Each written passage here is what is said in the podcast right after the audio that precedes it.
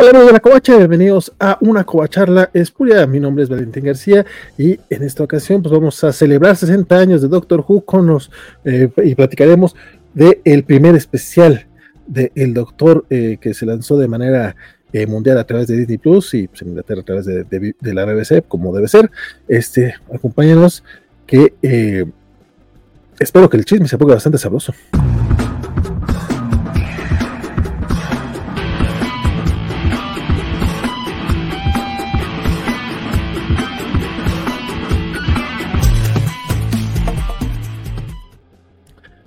Como les decía, mi nombre es Valentín García y para aquellos que no están familiarizados con el concepto de la covacharla, eh, básicamente eh, se sigue una, una, serie capítulo a capítulo para estar platicando acerca de ella y también para estar chacoteando y seguramente hablar de otras cosas que no tienen mucho que ver con el, con el episodio, pero la cosa es pasarla bastante sabrosón.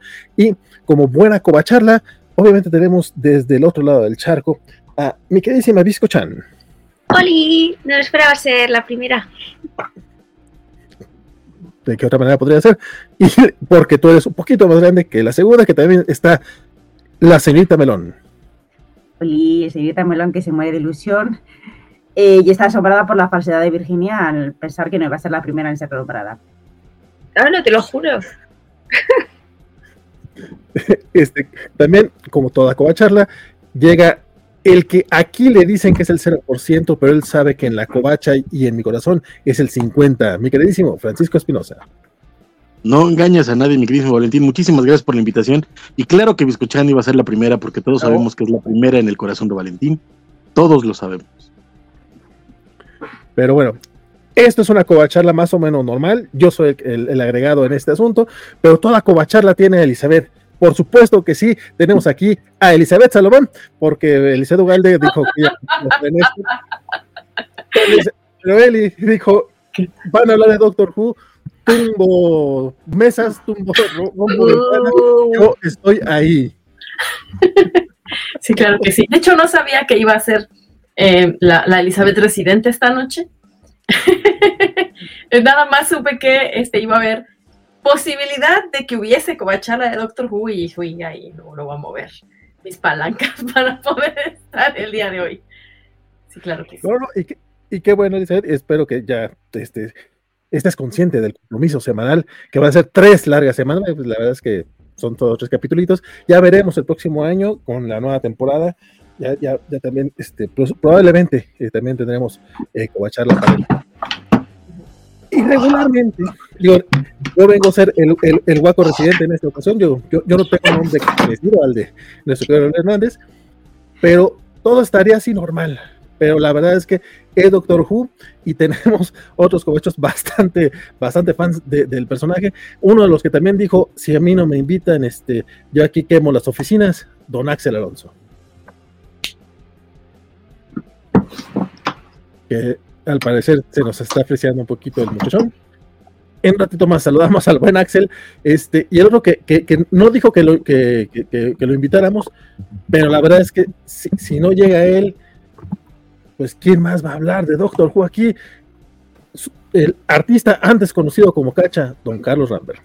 Buenas noches. Se nota que vale, le costó trabajo encontrar fans de Doctor Who para rascar hasta el fondo de la olla y traerme aquí al programa pero como, como ves, realmente no, no se batalló, compadre. De hecho, tú no, tú no estás para eh, saberlo, ni yo para confirmarlo aquí en público, pero patea un par por ahí y no va a dar nombres porque si no, este, luego el buen Juanjo se me enoja.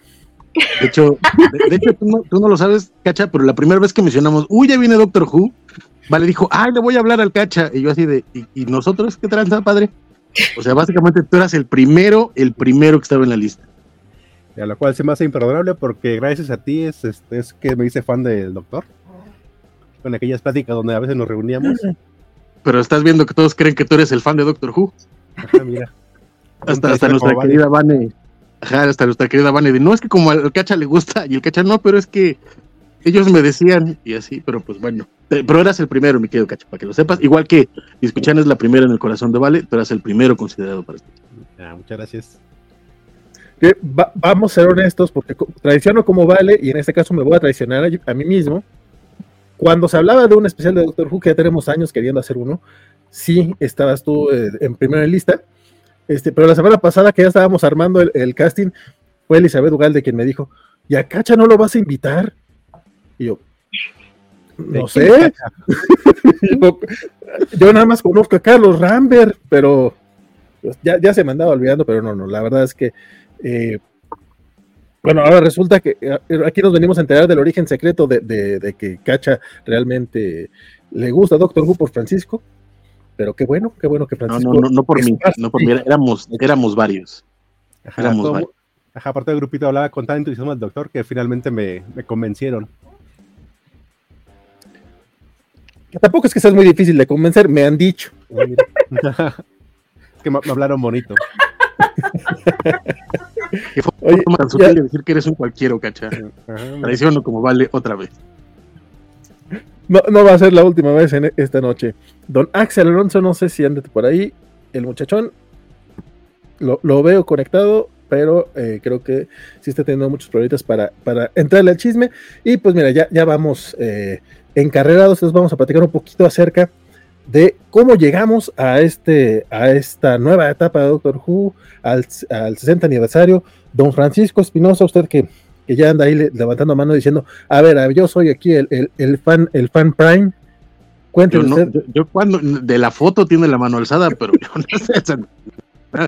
Ah, perdón, me confundí. Pero cuéntame un poquito, eh, así rapidote, ¿qué onda con Doctor Who? La gente que a lo mejor no, lo conoce tanto, eh, ¿de qué va este chisme? Eh, ¿Y cómo es que cumple 60 Digo, o sea, cumple 60 años porque el tiempo pasa, pero eh, ¿qué onda con esta, con esta serie tan longeva? Sí, de hecho es la serie de ciencia ficción más longeva de la historia. Tal vez podríamos discutir que se echa ahí un tiro con The Twilight Zone, pero Twilight Zone ha tenido hoyos mucho más grandes que Doctor Who. Es una serie que empieza en 1963 para, para, en la BBC, pensada para niños, donde se planteaba que un extraterrestre eh, podía viajar en el tiempo y el espacio y esto ayudaría a contar historias eh, de corte educativo pero muy pronto eso valió más y se volvió una, una, serie de aventuras eh, muy loca que se volvió muy popular entre, entre los chavos y los jóvenes y se volvió una serie muy interesante al punto de que llegó a estar ininterrumpidamente en las televisiones británicas de 1963 al 88.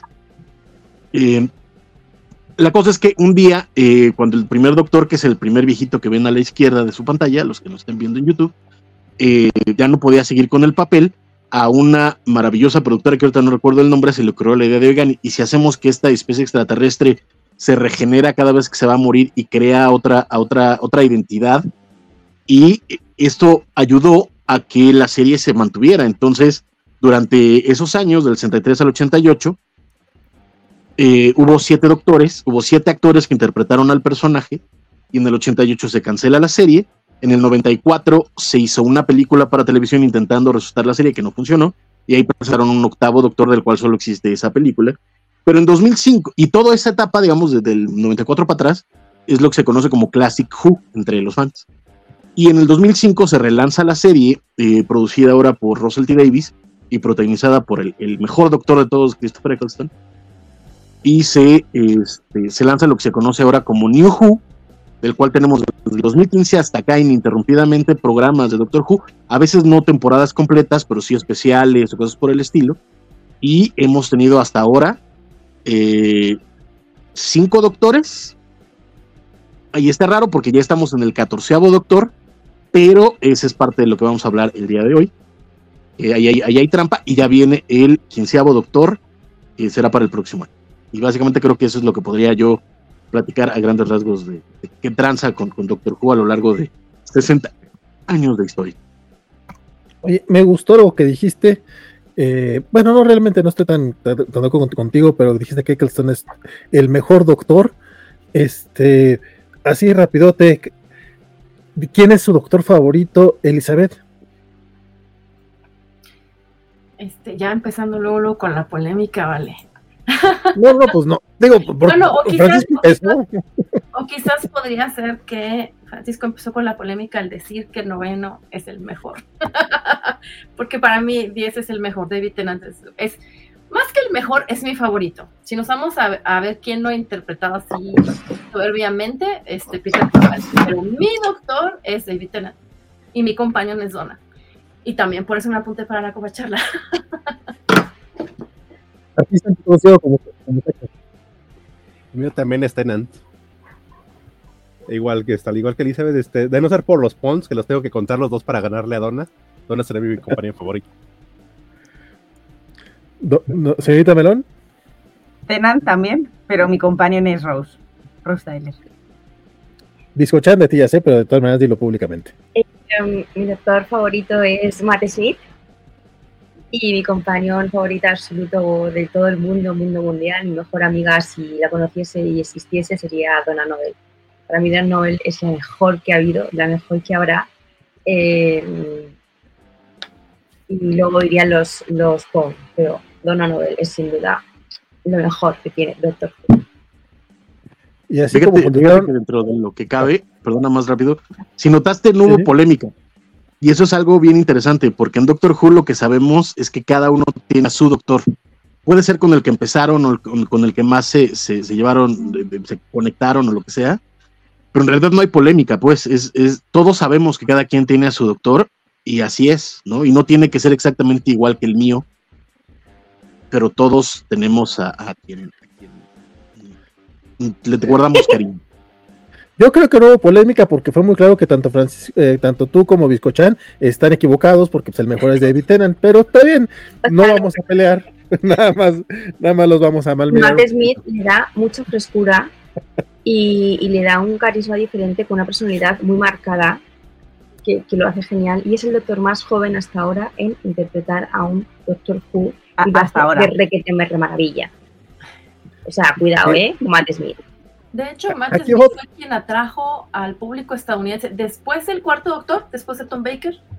eh, ningún otro doctor había atraído tanto al público estadounidense, no habían llevado al, al prime time en Estados Unidos así, Doctor Who de esa manera. Este, hasta Matt Smith, precisamente, eso fue como un Correcto. efecto, no sé si fue programado o fue inesperado, pero fue un Es- efecto muy claro. eh, Y es al mejor señor que le queda una pajarita.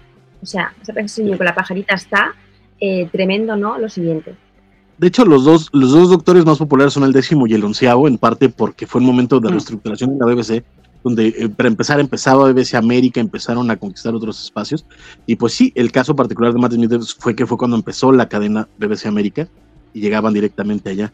Pero sí, ese, eh, la neta es que los, los, los doctores, cada uno tiene su lugar. Si todavía me hablara Carlos Joy Moisés, hubiera estado chido tener aquí a un fan de, de, de Classic Who, porque para él su doctor siempre va a ser el cuarto doctor. Qué curioso, uno pensaría que sería el quinto. Pero este, de- regresando un poquito de, así como, como, la- como al revés de como les pregunté lo primero, este, ¿con qué doctor comenzaron ustedes? Digo, es una serie que tiene 60 años, entonces obvi- evidentemente nadie comenzó por el principio, eh, pero eh, Biscochan, ¿cu- ¿cuál fue tu primer doctor?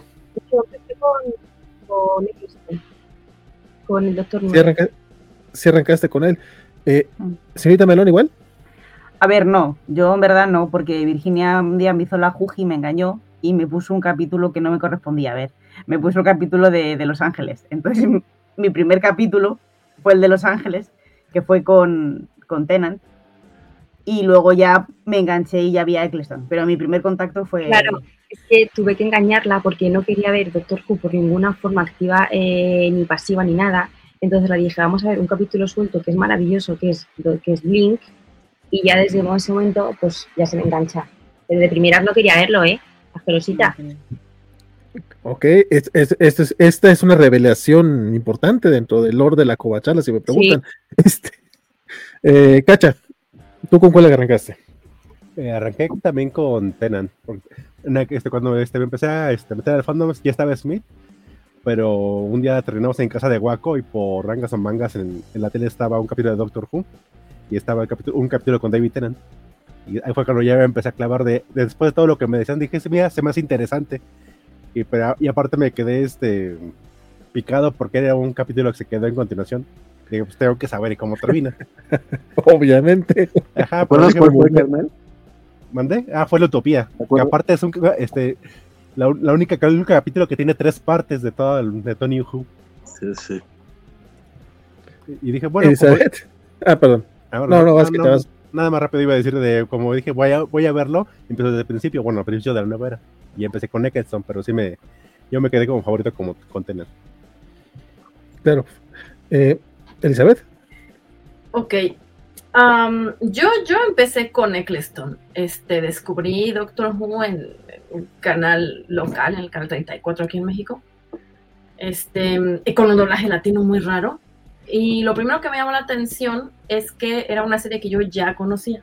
Y esa es la cosa rara conmigo. Que mi, mi primer doctor fue Eccleston. Pero eh, tengo un hermano mayor.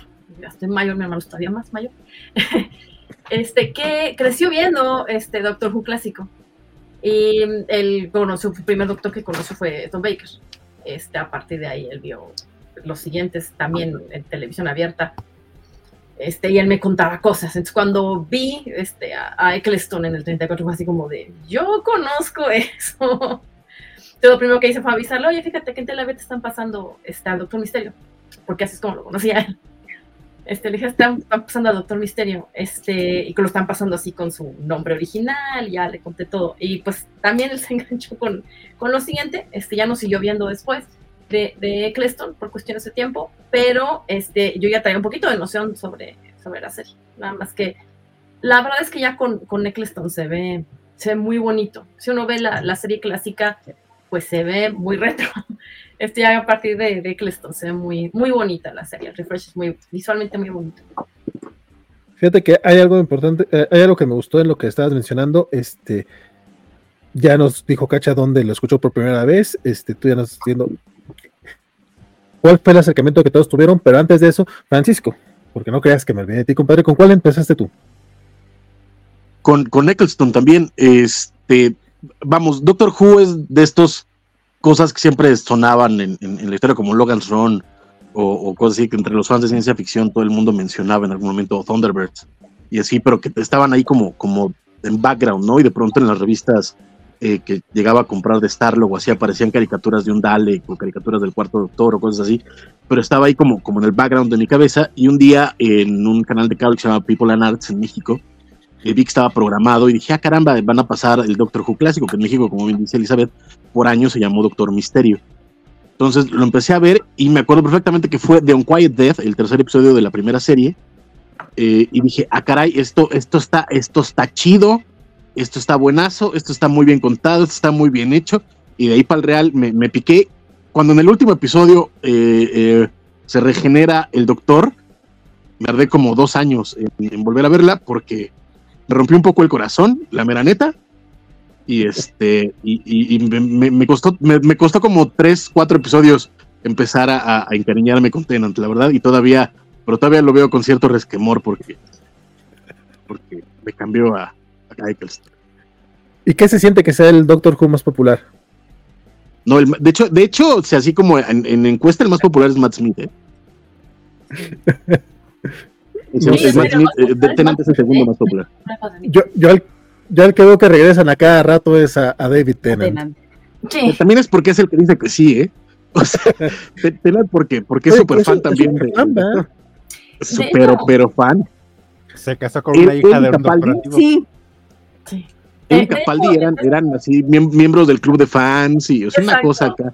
E- Ese es el tema, que, que si tú quieres regresar a alguien del cast, así como, como Vale pensó, sí, hay que invitar a Cacha, y Cacha pensó, sí, ahí tiene que venir Francisco a la covacharla, siempre que el equipo de Doctor Who piensa, ¿a quién vamos a regresar? Siempre tiene que ser alguien que es muy fan. Y los dos que son fans de toda la vida, o sea, desde chiquitos veían la serie y leían los cómics y escribían cartas y tenían un club de fans, fundador de un club de fans, Peter Capaldi, pues son David Tennant y Peter Capaldi, exactamente. Entonces, pues, es así ¿a quién invitas? A los que son bien fans de Hueso Colorado. De los Por que no te van a decir que no, como, como. Eccleston, por ejemplo. Parece que no como Eccleston, exactamente. Va, va, va. Bueno, pues creo que con eso a grandes rasgos ya cubrimos la fanaticada que, es- que, que son ustedes de, de Doctor Who, pero pues el chiste del chiste de esta, de esta covacharla es hablar de el, el especial que es que salió apenas el pasado eh, 25 de noviembre. Van a ser tres Oye, especiales oye. semanales en para celebrar el 60 aniversario. Dime, Francisco. No, no te- termina, perdón, nada más, de corta que termines, me, me- te interrumpo. Va. No, no, nada más eh, explicando que, que son tres especiales para, para celebrar el 60 aniversario y están, este, para estos tres especiales son, son justamente eh, la pareja de, de David Tennant y de esta Tate, Catherine Tate, Catherine. perdón, ya, nada, ya se me estaba olvidando el nombre, nada más está diciendo el apellido, eh, que son justamente el, doc- el, el décimo doctor, que ahora es el catorceavo también, y este, y Donna, Donna Noble, que es una de las Es eh, la mujer más importante del universo. Resultó serlo, resultó serlo. Eh, pero Francisco, ¿qué nos ibas a decir? No, nada más que, que quiero aprovechar que, que no está Elizabeth Ugalde. No sé ustedes, yo todavía sigo con miedo de que nos vengan a cerrar el changarro. Y tampoco es que quiera producir, pero nomás menciono que en realidad este relanzamiento de Doctor Who empezó la semana pasada o hace dos semanas, no recuerdo bien, en un cortito que salió en Children's in Need, que es este, este teletón británico, donde cada de vez en cuando aparece un, un clip de, de Doctor Who donde nos cuentan cosas o, o nos es, o es un previo y unos muy divertidos y unos muy buenos. Y, y en realidad, si vamos a irnos como en ordencito, tendríamos que empezar con Children in Need y después ya partir con el episodio. Creo yo. Salvo la mejor opinión de todos los. ¿Y crees bien? De hecho, sí, sí estaba más o menos así pensado el chisme. Pero cuéntame acerca de. de, eh, no sabía que era un teletón Children in Need. O sea, pensé que se llamaba el, el el corto que, que había salido. Cuéntame un poquito acerca de este cortito. Pues, De nuevo, sí, Children in Need es un evento anual que se hace pues, a través de la BBC, que es como un teletón para, para ayudar a los niños en, en- en de escasos recursos y cosas así.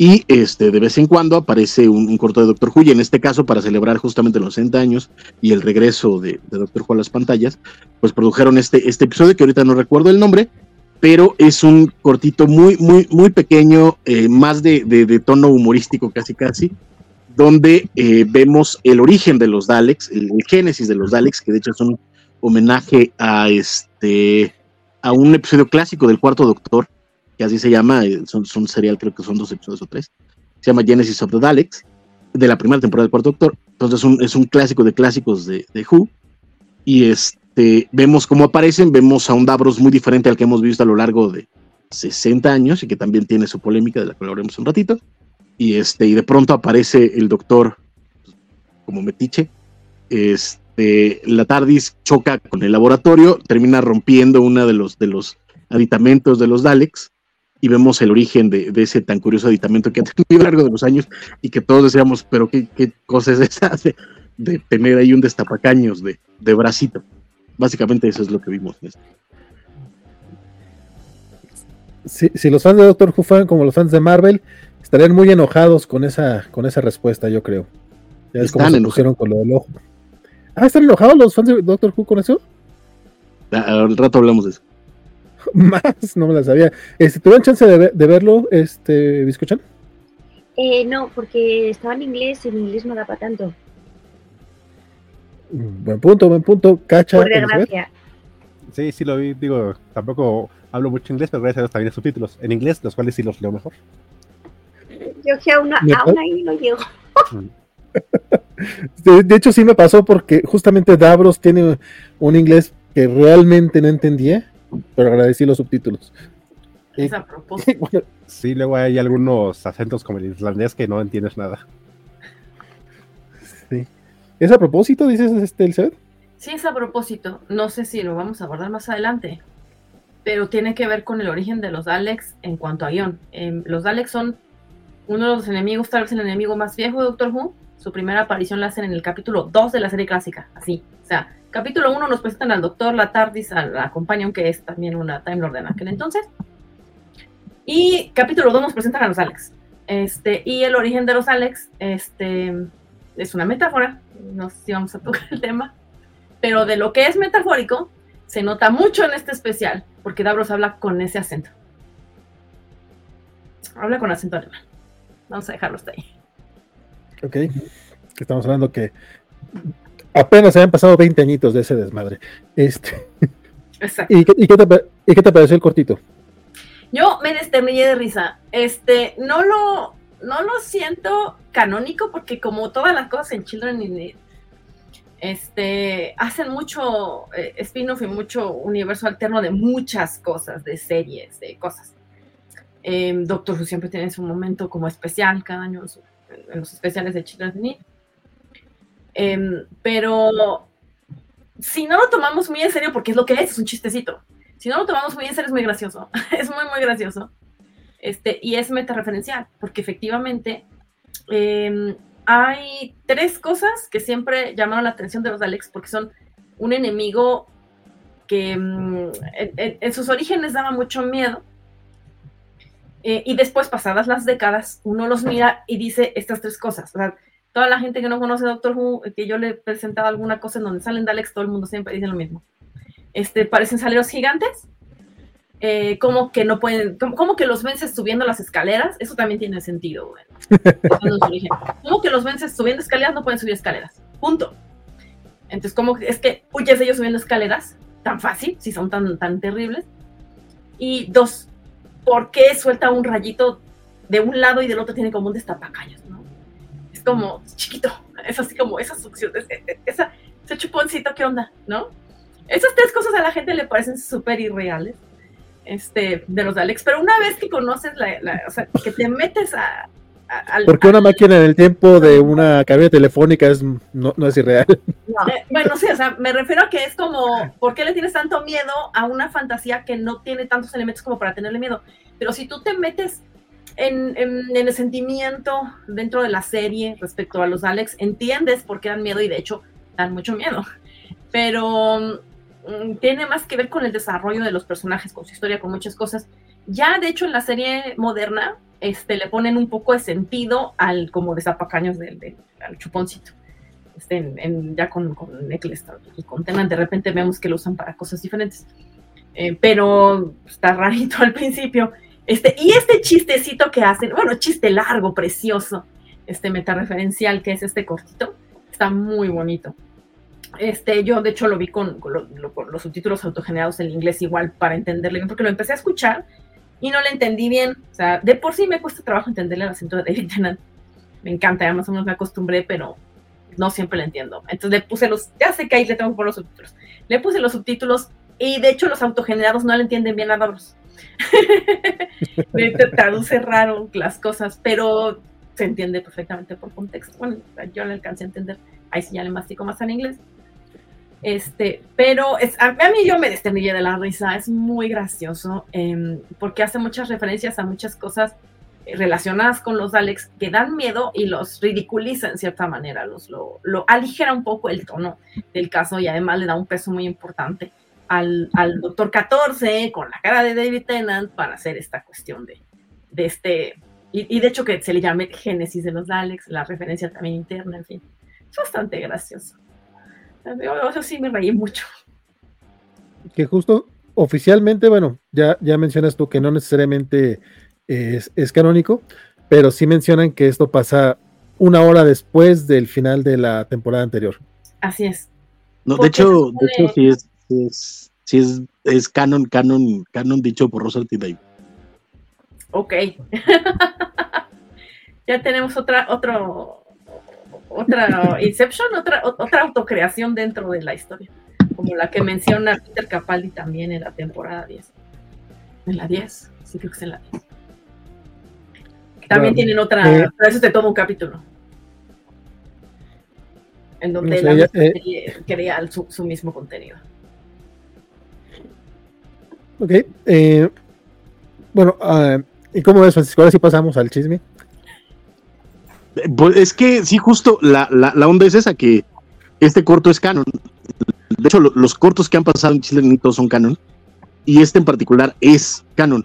La onda es que Davros es muy diferente al Davros que hemos visto siempre. Entonces, cuando le preguntaron a Rosel T. Davis qué pacho, él dijo que, que, que, ese era el nuevo Davros, que eso es lo que él quiere hacer con Davros, porque resulta que no quiere eh, tener una mala representación de la gente con discapacidad y le parece muy mala onda que Davros, siendo este super malvadazo, sea una persona con discapacidad. Pues la banda que, también es, es, medio rancia, que sigue a Doctor Who, que afortunadamente no son todos, pero haylos, pues que se, que se enoja y ahí, ahí internet llovió de, pero ¿cómo se atreve? Pero ¿de qué, qué está pasando? Y de ahí como ahí videos y discusiones y hilos y todo, de que pues, de que se cree este güey para andar cambiando a Davros, cuando él mismo usó a Davros más de una vez en sus, en sus temporadas, y este, y no lo había cambiado, y ahora se le ocurre venir a, querer hacerse el woke, como si Russell T. Davis nunca hubiera sido woke, para empezar, y todo esto pues se ha hecho todavía más, más pesado con la, con el episodio, ¿no? Pero pues sí, este fue el primer paso para, para este Doctor Who, y este, y de nuevo a mí me encanta, pero, pero la banda está, está enojada. Pero básicamente, Davros mm, sí usa silla de ruedas, usa y después exoesqueleto, pero mm, yo no lo hubiera considerado como es porque, o sea, como discapacitado, pues, porque si entendemos la historia del, origen de los, de los Daleks, en realidad es parte de lo que él mismo está haciendo para vivir para siempre, crear una super raza. No voy a hacer spoilers, hasta ahí me quedo. Este, pero sí, de hecho, la imagen así, visualmente es como, es un viejito carcamán que ya anda en silla de ruedas. Puede parecer simplona para quien lo vea de golpe de vista. Pero yo creo que este tipo de cambios responden precisamente em, más bien a solicitudes, no sé, no sé qué tan demandantes o qué tan sutiles hayan sido, pero creo que responden a solicitudes de parte de Disney. Que, o sea, desde que supimos que Disney tenía las manos metidas ahí o las iba a tener metidas, ya sabíamos, bueno, acá en este hogar ya esperábamos, ya esperábamos que hubiese como cosas, ¿no? Que, que, que tuviesen que meterle tantito una, mano de gato por cuestiones de blanqueamiento de, eh, ideológico y, cuestiones por el estilo, porque pues van para, para una plataforma que... Bueno, ya esa parte ya la dijo Francisco, hasta ahí lo vamos a dejar. No, pero de nuevo, de, exacto. De hecho, según las declaraciones del mismo Russell T. Davis, Disney no pidió nada, él es la cabeza de esto y él tomó esa decisión, así como todas las decisiones del siguiente episodio. O sea, todo esto viene de Russell T. Davis y yo no sé por qué se sorprende en todo el mundo de que Russell T. Davis sea la persona más woke del planeta. Escribió Queer as Folk. Es el creador de Queer as Folk. Eso sí. Eso sí, eso sí. Pero bueno, te diré, este, otros títulos y, en otros medios también suelen declarar. A mí no me pidieron nada, pero yo me lo tomaría con un grano de sal. Chan, chan, De todas maneras, pues, eh, eh. tiene Francisco? Tiene razón. Seamos honestos. Eh, esto, esto, a mí ya me gustó, pero quiero, quiero, quiero saber la opinión este, de, de, los otros tres al respecto. Ah, bueno, las mellizas, si han visto ya el, cambio este de Davros y qué les, qué les pareció. Si no lo habían visto, lo vieron ya ahorita, pero a, mí no me inquieta, no me parece nada. Yo simplemente, yo siempre he pensado que Davros, eh, su intención era hacerse a sí mismo eh, un Dalek, entonces se metía en esa capsulita, pero no porque no pudiese caminar, sino porque quería ir a la capsulita para ser como más Dalek, entonces que ahora le pongan caminando, pues no me supone ningún problema, la verdad, es que no... Yo creo que era como para mimetizarse con la raza que él quería crear. Ya está, no le Sí, a ver, lo mismo, y aparte, Jope, que la gente tiene un pasado, ¿sabes? Igual en el pasado, igual el señor podía ser paralítico, pero en el pasado no serlo, ¿sabes? O sea, que tampoco me da ninguna movida con antes lo era, o sea, ahora lo es y ahora no. Con la gente, yo que sé, tiene vida. Y a mí es que los Daleks me gustan mucho. Yo soy muy fan de los Daleks. O sea, creo que es de, mis, de mis razas de, o sea, de los malos que más me gusta de, de todo Doctor Who. Yo creo que es mi favorita. De los malos recurrentes, los Daleks son lo mejor. Lo mejor que hay en el mundo. Don Cacha. Igual tampoco le vi ningún problema. Simplemente lo tomé como una versión más joven de Davros. Digo, igual en la etapa de Capaldi apareció su versión de niño y nadie puso grito en el cielo por eso. Es verdad. Es verdad. Es verdad. Lo de la mano. Es cierto. Lo de la mano. Es verdad. Sí. Y nadie puso el grito en el cielo por ello, es verdad. Sí, y, ahí andaba, no era paralítico. por eso, y era un niño. Ajá, estaba siendo un Anakin, del niño más bueno del mundo. Sí, sí, es verdad, es verdad. Sí, sí. Pues, pues, pero, eh, bueno, la verdad es que no había visto yo la polémica con Davros, pero sí empecé a ver ya la polémica con, con el episodio. Sí he visto mucha raza muy, muy enojada. Este, a lo mejor no tanta, hasta como que sí es cierto, como dice Francisco, eh, en el fandom de Doctor Who al menos no, no está tan exacerbado, pero sí ya vi dos que tres eh, personas quejándose que también es más o menos la misma cantidad que le estaba contestando, más o menos lo mismo que dijo Francisco ahorita, es como, pues, ¿de qué se sorprende? o sea, en general, eh, Doctor Who es, es una serie, al menos lo que a mí me tocó ver, porque pues, yo, no he visto absolutamente nada del Doctor Who clásico, pero sí me acuerdo cuando, cuando, cuando, cuando anunciaron a, la doctora, a la, a la doctora 13, que, iba a ser mujer, que todo el mundo estaba enojadísimo y yo me quedé, pero pues, es un personaje que cambia. De, o sea, va cambiando cada, cada, encarnación. aparte tenía el, gas recurrente, ¿no? De que cambiaba y sí, checando a ver si, si se ha convertido en mujer o no. Entonces, como que. ¿Y si era pelirrojo o no? Eran dos cosas que siempre esperaba. ¿Soy pelirrojo? ¿Soy mujer? Llegará el momento en que sea pelirrojo, eso tendría también mucho sentido. Este, entonces sí, como que es poco curioso ese tipo de reacciones, pero ya hablamos ya un poquito más del, episodio, ya, ya, llevamos 40 minutos este, echando el chisme. Eh, este episodio, eh, escuchan, ¿quieres platicarnos un poquito al respecto? Digo, porque yo sé que tú estás muy emocionada con, con la historia.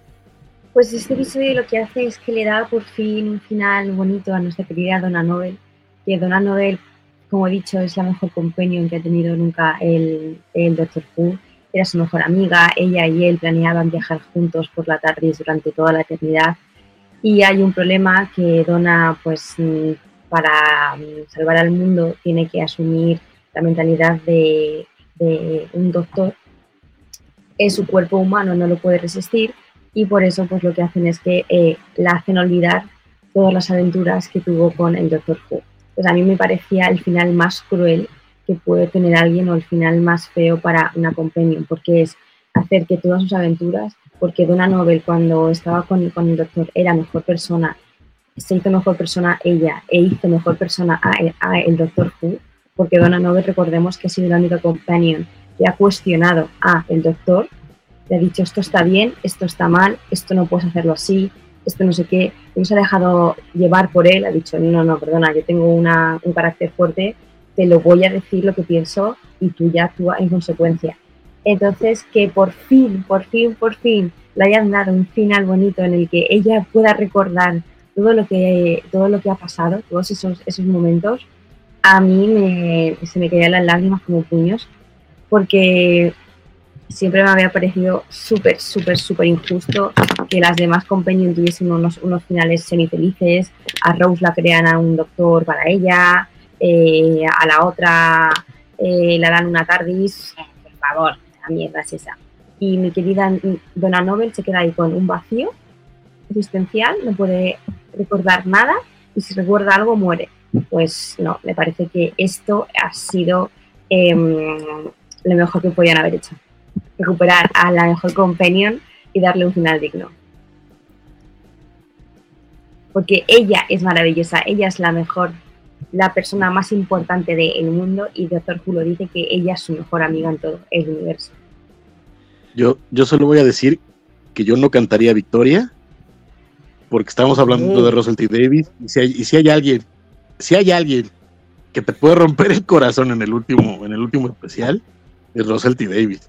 No, a mí no me han traído, a mí no me han traído a Donna para un especial de tres capítulos para que luego me la dejen mal me han traído a Donald para, para tres capítulos para dejármela como la más mejor del universo.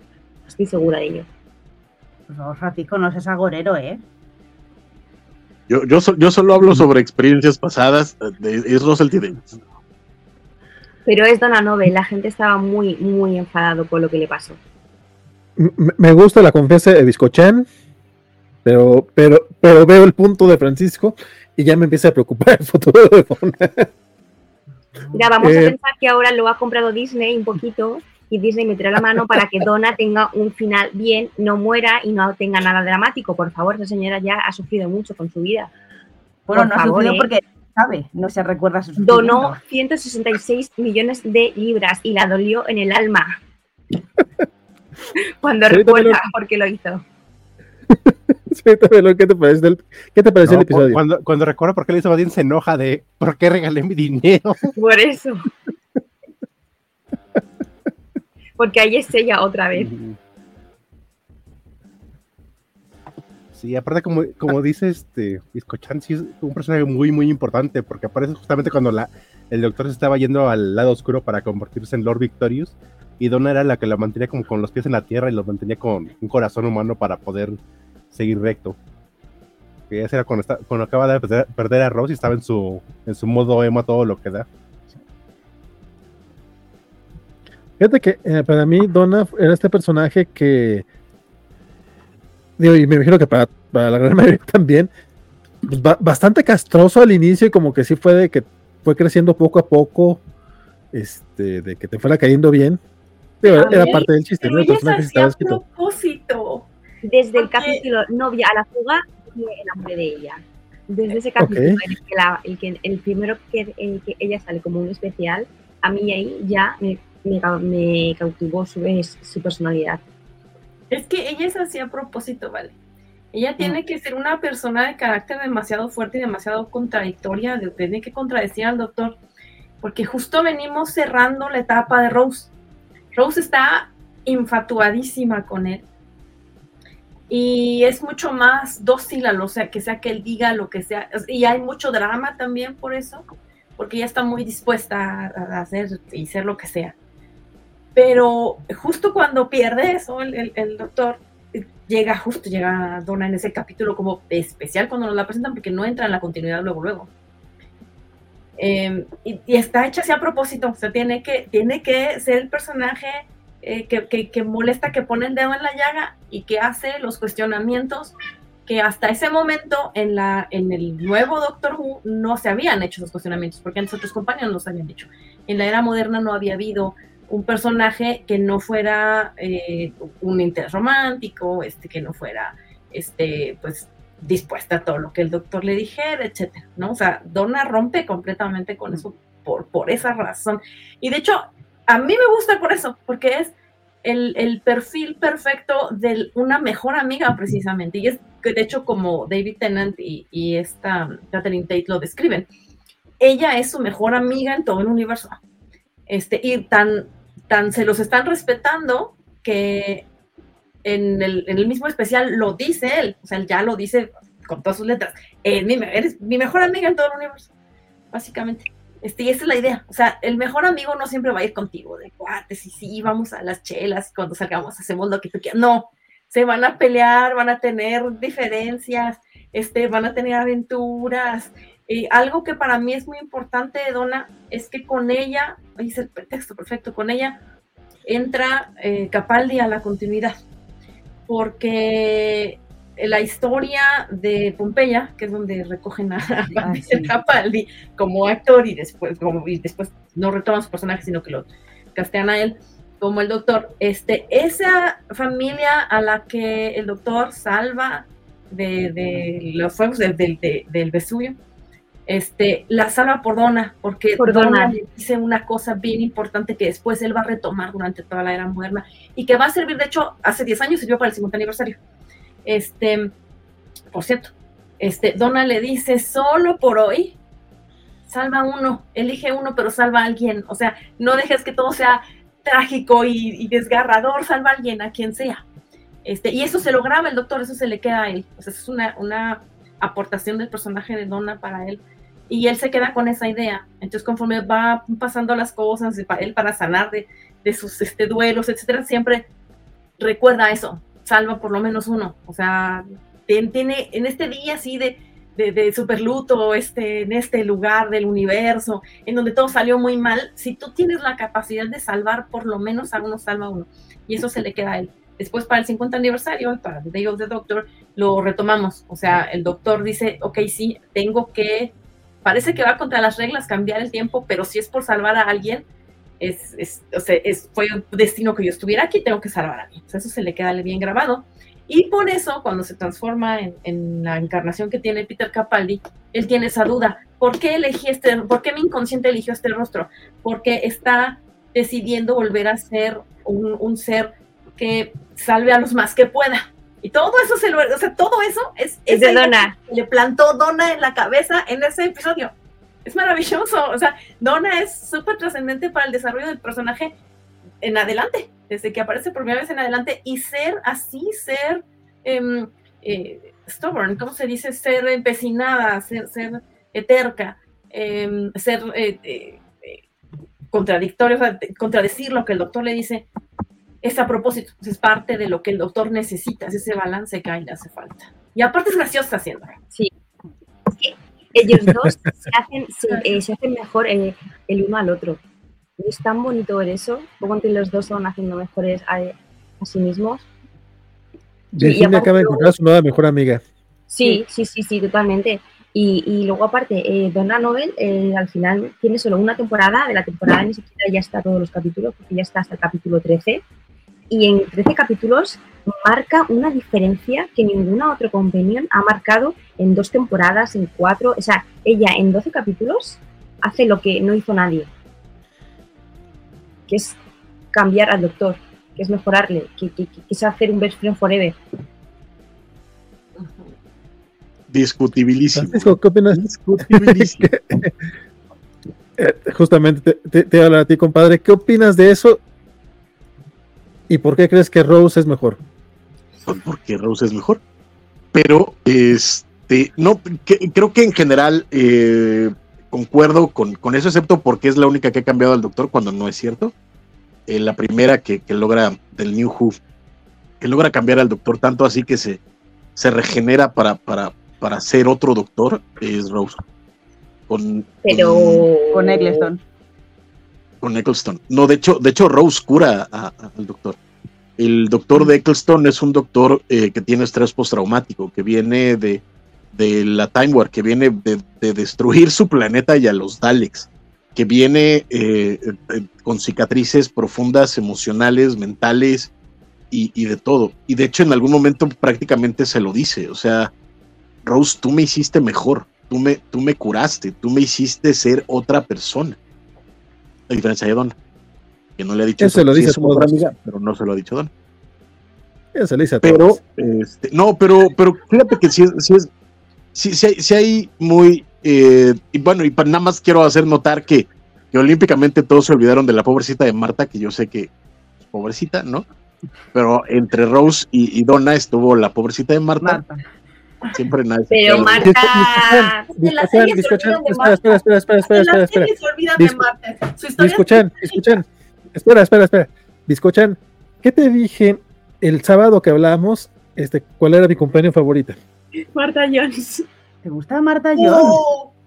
Me encanta Marta Jones. Mira, solo, he conocido, eres la segunda persona en el planeta que conozco que tiene como favorita a Marta. La segunda persona que conozco. Bueno, vale le va la azul, así que... la primera, la primera. Todo el mundo se olvida siempre de Marta. Es que a mí Marta Jones no me gusta, pero al final le tengo cariño a Marta Jones por la serie de Sense8, porque esa manita. O sea, simplemente le tengo cariño por Sense8.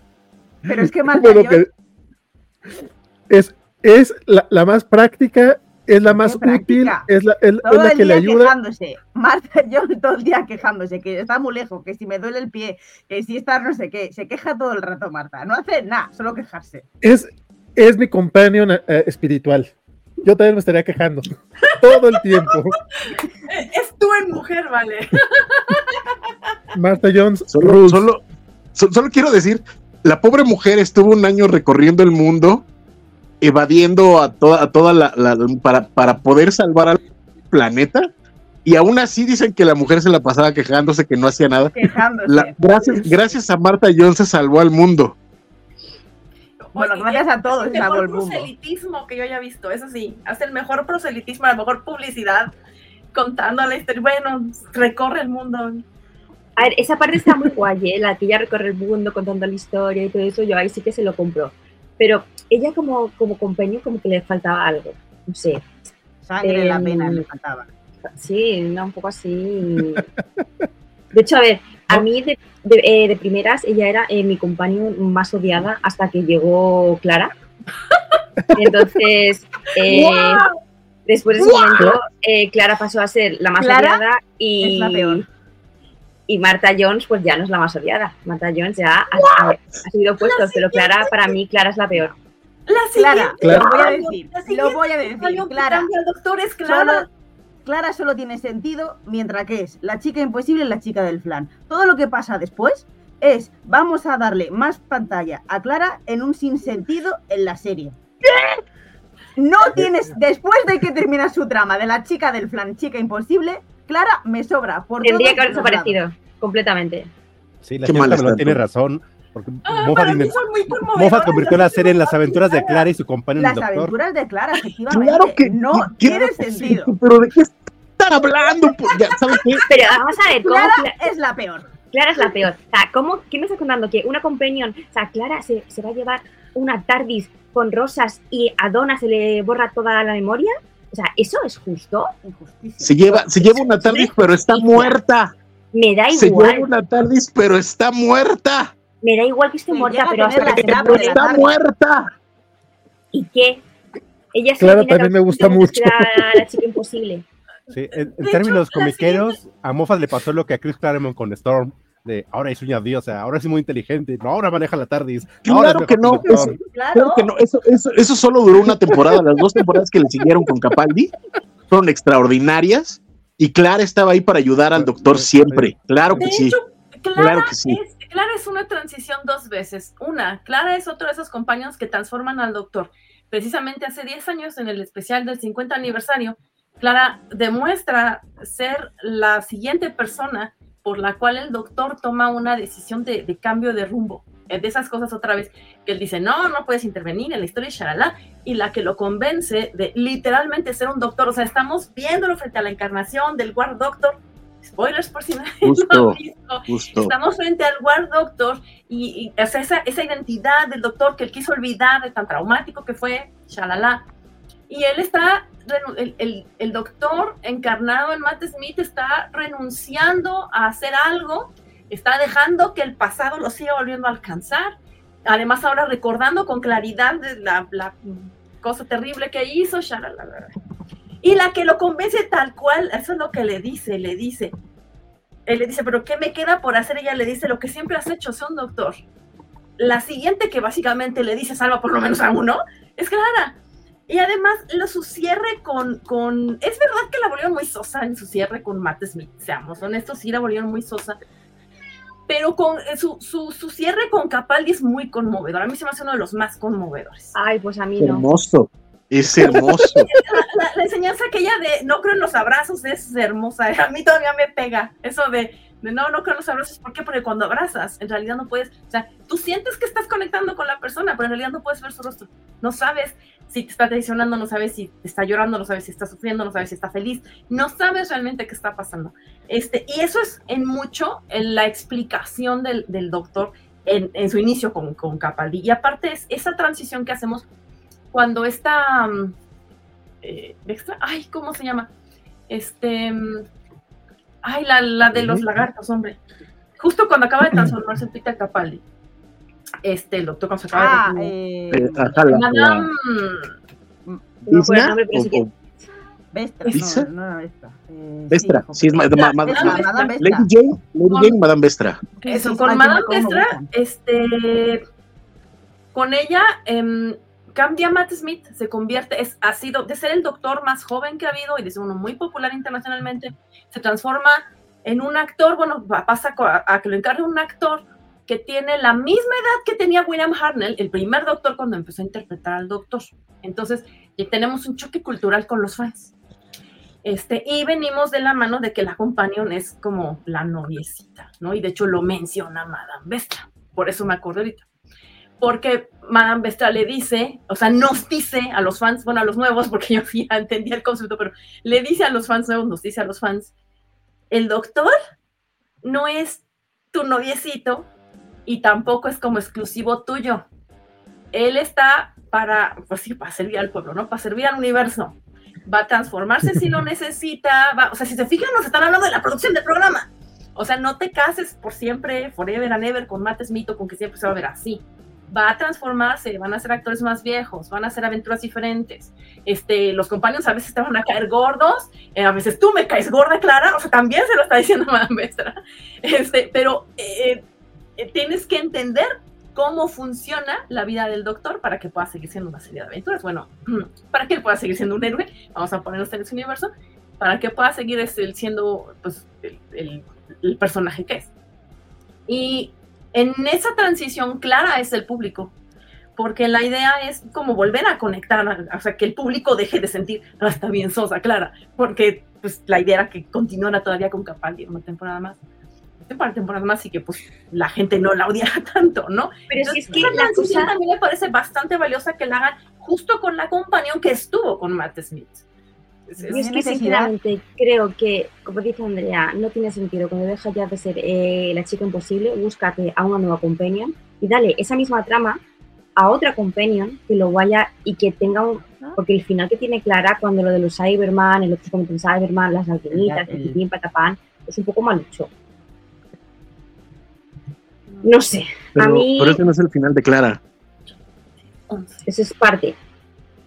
No, es el, el, final de la segunda temporada, pero, pero pues, de su segunda temporada, pero no es el final de Clara. Claro, pero luego la dan otra parte, la que ya. O sea, lo que pasa cuando era la chica imposible es que la vuelven parte de, de, la historia del doctor para que conozca al doctor un poco más que nadie, porque lo que pasa con, con, con Matt Smith después de que se van los Ponds es que eh, el mismo, el mismo doctor está dudando de quién es, de cómo es, de cuál es. Eh, eh, eh, además tiene todo, todo el peso del destino y todo el peso de Trenzalore y todo el peso de, de, de River Pond y todo, de, de, perdón, de River Song y todo el peso de, etcétera. O sea, viene de, de, momentos incluso muy belicosos. Recordemos que un episodio de Matt Smith se llama Cuando un buen hombre va a la guerra. Y es, es, es este doctor que empieza a dudar de quién es y por eso cuando se transporten, por, se transborden, se transforma en Capaldi, lo primero que hace es preguntar, soy un buen hombre, ¿quién soy? Y todo lo que hace Clara, que es ahí es donde, donde difiero totalmente, de que eran las aventuras de Clara y, y, su doctor cuando no es cierto. Todo lo que hace Clara es recordarle al doctor quién es el doctor. Sé, sé, sé amable, sé bueno y sobre todo, sé buena persona. Y eso es todo lo que hace, porque el doctor está siempre a punto de, de, de, de voltear hacia esa parte belicosa, esa parte agresiva, esa parte incluso de renunciar a lo que es bueno. Y Clara es la que está ahí para decirle aguanta, aguanta, aguanta, aguanta. Y esa creo que es una de las grandes virtudes de Clara y lo logra muy bien. ¿Tú qué opinas, no, Cacha? No, no, Ay, yo perdón. Sigo opina- yo sigo opinando que le dieron demasiada importancia a Clara. Que incluso al, princi- este, al principio fuera de vamos a hacer a Clara tan odiosa este, que cuando se vaya no la extrañemos. Pero después Jenna Coleman dijo, ¿saben qué? Siempre sí me quedo, así que vamos a volver totalmente importante a, este, a Clara y fue donde empezó a tomar protagonismo y el doctor empezó a pasar a segundo plano. Eh, era más importante lo que pasaba en la, en la vida personal de Clara que lo que pasaba en, con el doctor. Que, que, vamos a ser sinceros. Con Jenna Coleman, ¿cómo no te va a interesar ver su vida privada? Pues no, a mí no me interesaba. ¿Qué opinas tú, Andrea? Cuéntame. Que no, que no, es que la tengo mucha manía, Clara, de verdad, tengo mucha manía por el final de, de cómo terminó, que a mí al principio me gustaba mucho ella me gustaba un montón, pero es que al final creo que es un personaje que de tanto dejarla en la, en la, serie como para acabaron cargándose al personaje, lo bueno que habían creado hizo que mucha gente la tenga manía. Y mucha gente somos tres personas en esta sala que la tienen mucha manía. O sea, podemos representar parte de la población que la tenemos bastante manía, lo que es Clara. Y luego, a mí me da luego también mucha pena porque la siguiente es Billy, y a mí Billy me caía súper bien, tío, y la dieron una temporada de mierda. Y me pareció también súper injusto que ella tuviese una temporada y que la Clara estuviese ahí chupando del tarro con más temporadas.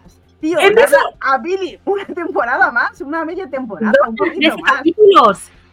En, esa, en eso sí estoy totalmente de acuerdo.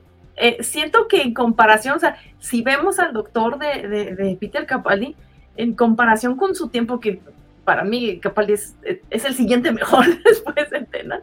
Bueno, mi siguiente favorito, porque sí admito que es una actuación, les decía, mucho más soberbia, mucho más brillante, este, pero sigue sin ser, es, es, sigue siendo mi segundo favorito, Peter Capaldi. Este, no está Jorge, sino por ahí, este, Gorka les, les, diría, porque ya que salió el comentario, su villano favorito son los Alex y su doctor es Peter Capaldi y su compañero es Billy. mola. Este, y yo siento injusto que hayan dejado a Billy tan poquito tiempo de, de Peter Capaldi.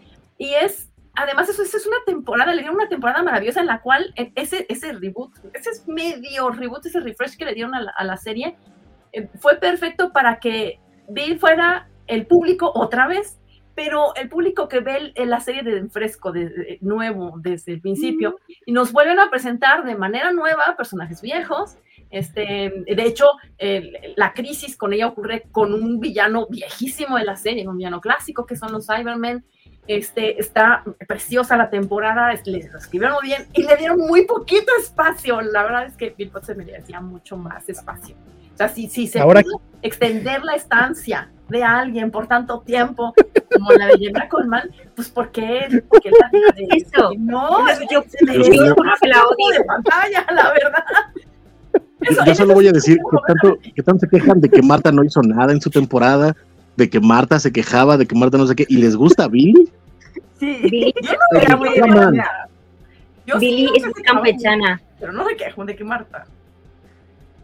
Billy ¿Cómo era, era, era Billy, Billy era ella, Billy era una no, chica pues, normal y corriente, sin ínfulas de nada, que, que, que la pobre chica pues hacía y hacía y, y, y, No como Clara. no se se torpe y lo intentaba. O sea, era una persona súper normal, Billy. O sea, me- me- a mí me gusta mucho Billy. Es que de verdad le tengo mucho de repente, sí.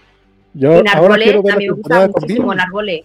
Yo la, yo la que le tengo manía es a Billy. A mí la neta es que no, no me, no, no, no, puedo, no puedo con ella. Me, me, me cae, me cae, o sea, es este personaje que tiene una, una sola característica que además te la canta todos los episodios y me parece lamentable.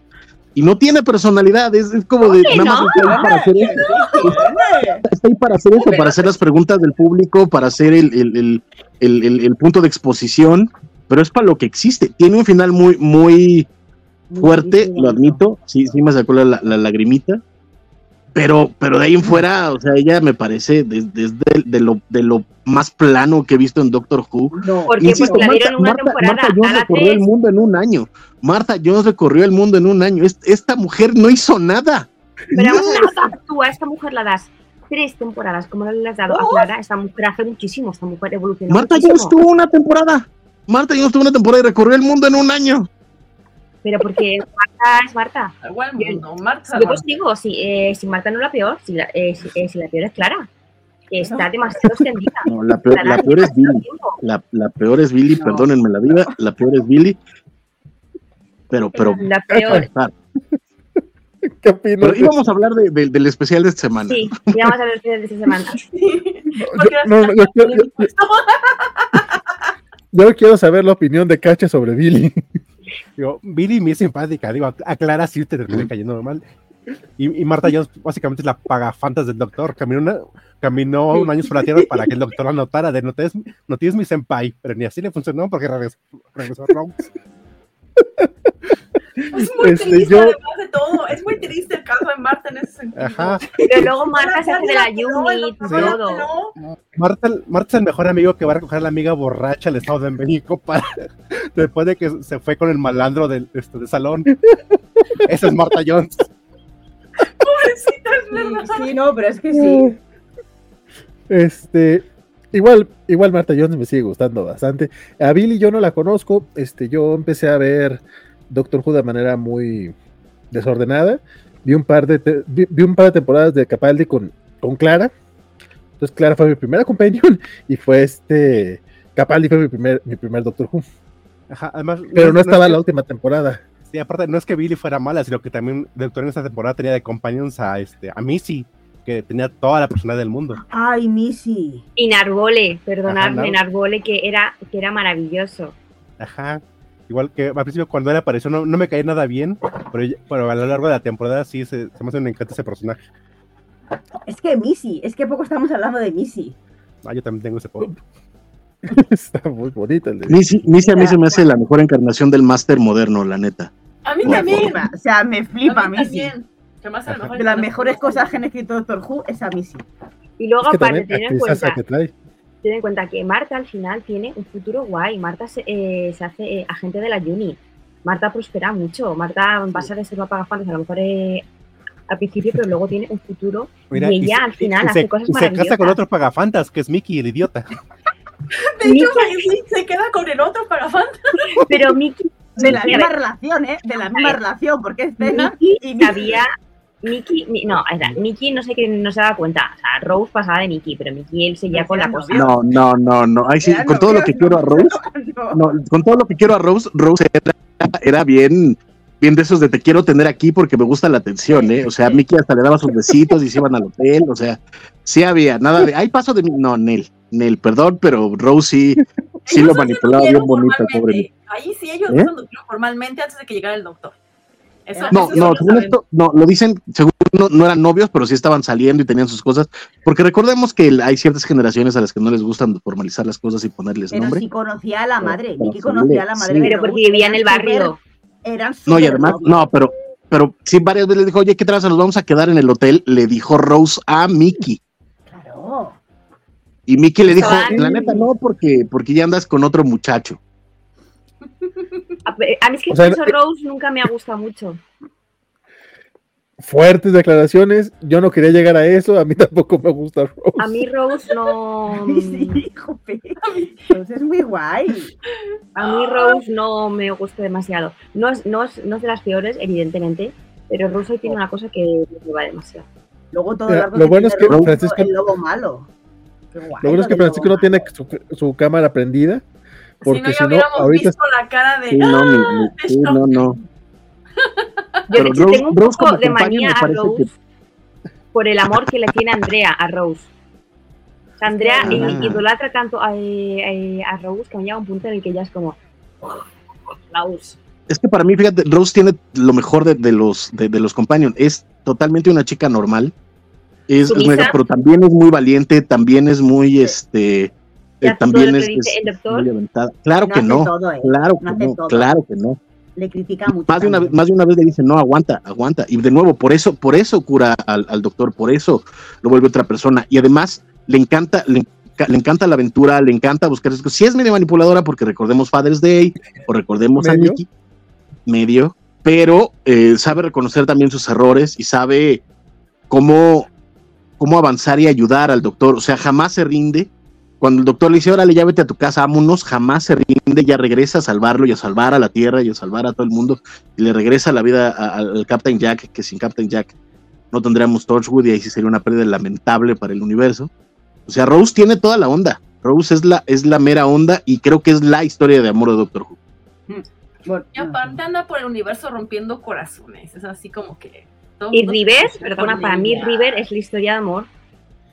Pero tampoco conocemos la historia de amor de River y del doctor. Sabemos que está casado con ella, pero no te han contado la historia de amor entre ellos, en verdad. Hay un capítulo tiene con Capaldi, que hay una cena de Tiene Navidades. que ser épica. Tiene que ser épica. Para que el doctor se haya casado con ella, tiene que ser la relación más épica del mundo mundial. Ojalá nunca la cuenten. A mí River me flipa. O sea, a mí River, me, mi personaje de River me maravilla el concepto de River.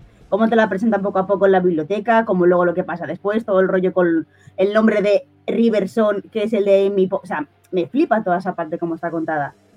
Y yo creo que ojalá tampoco nos cuente la historia de River. No quiero saberla, en verdad. Sí, yo también. Yo, yo creo que, que con lo que nos han contado es, es suficiente. Sobre todo, además, ese final que tiene con Capaldi es, es Qué espectacular. bonito, es- qué yo, yo terminé ese episodio llorando como, como bebé, así. de, "No mames". Yo Pero, primero vi ese episodio antes de ver toda la historia. Pero tiene cierto sentido con ella, ¿sabes? Sí, sí. De hecho, Sí, eh, lo estás viendo, eh, estás viendo la historia en el sentido en el que la. de- un po- poquito en el sentido en el que la vio River, en lugar en el sentido en el que la vio el doctor. No, tanto porque también era, era casi el final. Pero, pues, pero, pero a mí me pasa con River un poco lo que ustedes, o sea, a mí me encanta también y tiene momentos espect- espectaculares, pero me pasa un poquito lo que a ustedes les pasa con Clara, o, o más bien lo que decía el Cacha, que de pronto fue como de esta mujer es lo más importante del universo, o sea, resulta que, que No, se puede regenerar, resulta que no sé qué y tal y tal y tal y tal. Este, y de pronto me pasaba eso un poco con, con, con River, pero me gusta cómo nos contaron la historia y, y me gusta que nos dejan ver que más allá de lo que nosotros vimos, sí hay una historia de amor entre ellos dos que nos, se contó detrás de cámaras y eso me gusta mucho. Es muy bonito. Ay, qué guapa es ella, es que es una súper guapa. Creo que, creo que el caché es fan de, de Riverson, creo. Sí, a mí también me encanta. digo. Tengo compañías más favoritas, pero sí me gusta mucho. Al Sí, menos yo River no companion. companion. River es mujer, Doctor Who. River tiene otra categoría. River es Riverson. Ya está, es, es ella. Ajá, cuando ve, cuando- para que veas, ella no es compañía del doctor, más bien cuando están juntos es este, River y el doctor, o doctor River, Sí. pero son, va- van como iguales. No como su compañero. No como, no como Clara. Le dolió a Valentín eso. Y justo es lo bonito de, de, de, de, de, de Husband of River Song, de Husbands of River Song. Justo es lo bonito de ese episodio, porque es el primero en el que lo ves con un igual. Y eso es precioso. Y de nuevo, y el final es, uff, uff. Pero de nuevo íbamos a hablar del de semana porque llevamos una hora y cuarto y creo que las bellezas tienen prisa. A ver, el de la semana fue maravilloso, porque fue maravilloso. Yo me lo pasé llorando el capítulo entero, porque era ver a Donna otra vez, era ver a Donna recobrar los, sus, sus recuerdos, cómo lo han hecho, cómo lo han metido. Eh, me parece un capítulo redondo, redondísimo. Acaba con el gags de lo del café, que todos sabíamos que iba a pasar. Cuando le damos con una taza de café, ¿sabes? Donna la va a salir al parda. Eh, y es genial, me parece que es un capítulo redondísimo en cuanto a todo. Cómo, la- cómo encuentra eh, el doctor a, a Donna, con la, él la coge las cajas, ve que es Donna y se las vuelve a dejar. eh, Rose, Rose, Rose, como que está pasando aquí, está como súper desconcertado y no sé, es un capítulo muy guay. Encima te ponen a una criatura cookie para que pienses que es cookie, pero luego es la más mala, malvada. Eh, y también, no sé, mola mucho. Eso lo vi venir un poquito, la verdad. Yo también, Yo también. Pero me pero, llorar. Pero, pero, me gustó. Tiene sus momentos predecibles, o sea, tiene la, la vuelta de tuerca es ligeramente predecible. Bueno, más allá de que si has conocido algunos de los materiales de Doctor Who previos, que ya recientemente no, no cualquiera los, los encuentra tan fácil, este, eh, bueno, quién sabe, se encuentra cada cosa en internet, este, pero digo, si ya más o menos conocías la historia del comicito donde está tomado esto, pues ya más o menos te imaginabas qué onda. Pero si no, hay, tiene como sus giros predecibles, pero eh, también mantiene ligera la historia. Yo siento que ayudaron a que el punto importante, los puntos importantes del, del primer especial fueran, eh, eh, tuvieran el peso que debían tener. Eh, y esto lo lograron a través de que no se complicaron demasiado las cosas con, con hacer una trama muy misteriosa. Está bien, o sea, yo siento bien que hayan hecho tan ligero eh, todo, que alguna cosa predecible. Es como, del plot, ya sabíamos, ya sabíamos que si a, a Donna le das una taza de café en la mano, venga, ya, ya lo hemos visto antes. Sí, aparte la trama no era tan complicada porque era, fueron sacado una historia de ocho paginitas. Exactamente. Y, y tenía que ser ligeramente predecible también, pero está hecha más bien como apelando a la emotividad. Lo más importante del, del especial es em, hacer redonda la historia de Donna. Es- y, y lo logran. A mí me gusta muchísimo. Este, hay muchos detalles ahí también este, que son como de, de fácil lectura. Es, es- es ligerito, es, es bonito, es gracioso, es muy emotivo. Yo lloré de, de- de, nostalgia y lloré de tristeza y lloré de emoción y me la pasé llorando y me acabé riendo. Este, me gustó, me gustó bastante este, la manera en la que se desarrolla. Y mm, que hay ciertos detalles em, que no te los dicen directamente. Son tan claritos que simplemente pasan y dices, ah, ok, ya entendí esto, ya entendí aquello, ah, ya entendí por qué aquel, y asado. Eh, pero lo que sí llama la atención para mí es que el presupuesto está por las nubes. Está, mm, no solamente se nota que tiene mucha más inversión en, en este especial en particular, que en los capítulos normales de la serie hasta donde la, la conozco, sino que además está muy bien ejecutado. O sea, no se gastaron el presupuesto en una sola gran tontería muy, ah, no, como normalmente le hacen cuando ejercen el presupuesto al americano, ¿no? Al, estadounidense. Este, lo, lo utilizaron súper bien. Este, las criaturas son buenos actores, o sea, les salió bien que, los extraterrestres actúan padre, este, que están bien este, colocados. Este, y de hecho, yo lo estaba viendo este, la primera vez que lo vi, no lo vi sola, también lo vi este, con, con Jorge, lo estábamos viendo, este, y yo vi referencia tras referencia, tras referencia, tras referencia, y no podía estarlo viendo y hablando y diciéndole, mira, esto es por eso, mira, esto es por eso, o sea, no, estuve viendo y viendo y viendo, y cuando llegamos al momento en el que te explican que todas las referencias eran a propósito, fue como, ah, yo ya lo había notado. Esto, no sé, apela mucho a la nostalgia, pero también eh, crea una historia nueva a partir de una historia vieja. Y eso me gustó mucho. eh, me gusta mucho la manera en la que lo desarrolla. Andrea, Sí, a ver, a mí también me gustó mucho cómo al final cogen. Me gusta mucho el personaje de la hija, me gusta cómo la han metido y me gusta cómo dentro de la sociedad de hoy en día con la historia de, mm, de Donna, le meten el sentido a lo de binario no binario. O sea, creo que me parece que es algo súper inteligente y súper bien hecho. Que habrá mucha gente que se vaya a quejar con, con esta parte de, de la serie, probablemente. Pero me parece que es muy inteligente y muy acertado el cómo lo han metido en, en la serie. Entonces, no tengo ninguna queja con el capítulo, me ha gustado un montón. Y se voy a decir una cosa. Yo creo que la cliente de la, de la hija, la que vive en Abu Dhabi, va a ser alguien importante. ¿eh? La han mencionado demasiadas veces en el capítulo para decir que tiene una cliente que le compra figuritas que vive por ahí. Va a ser alguien. Alguien le está comprando esas figuras a la hija. Alguien va a ser. ¿Quién va a ser? No lo sé, pero alguien importante.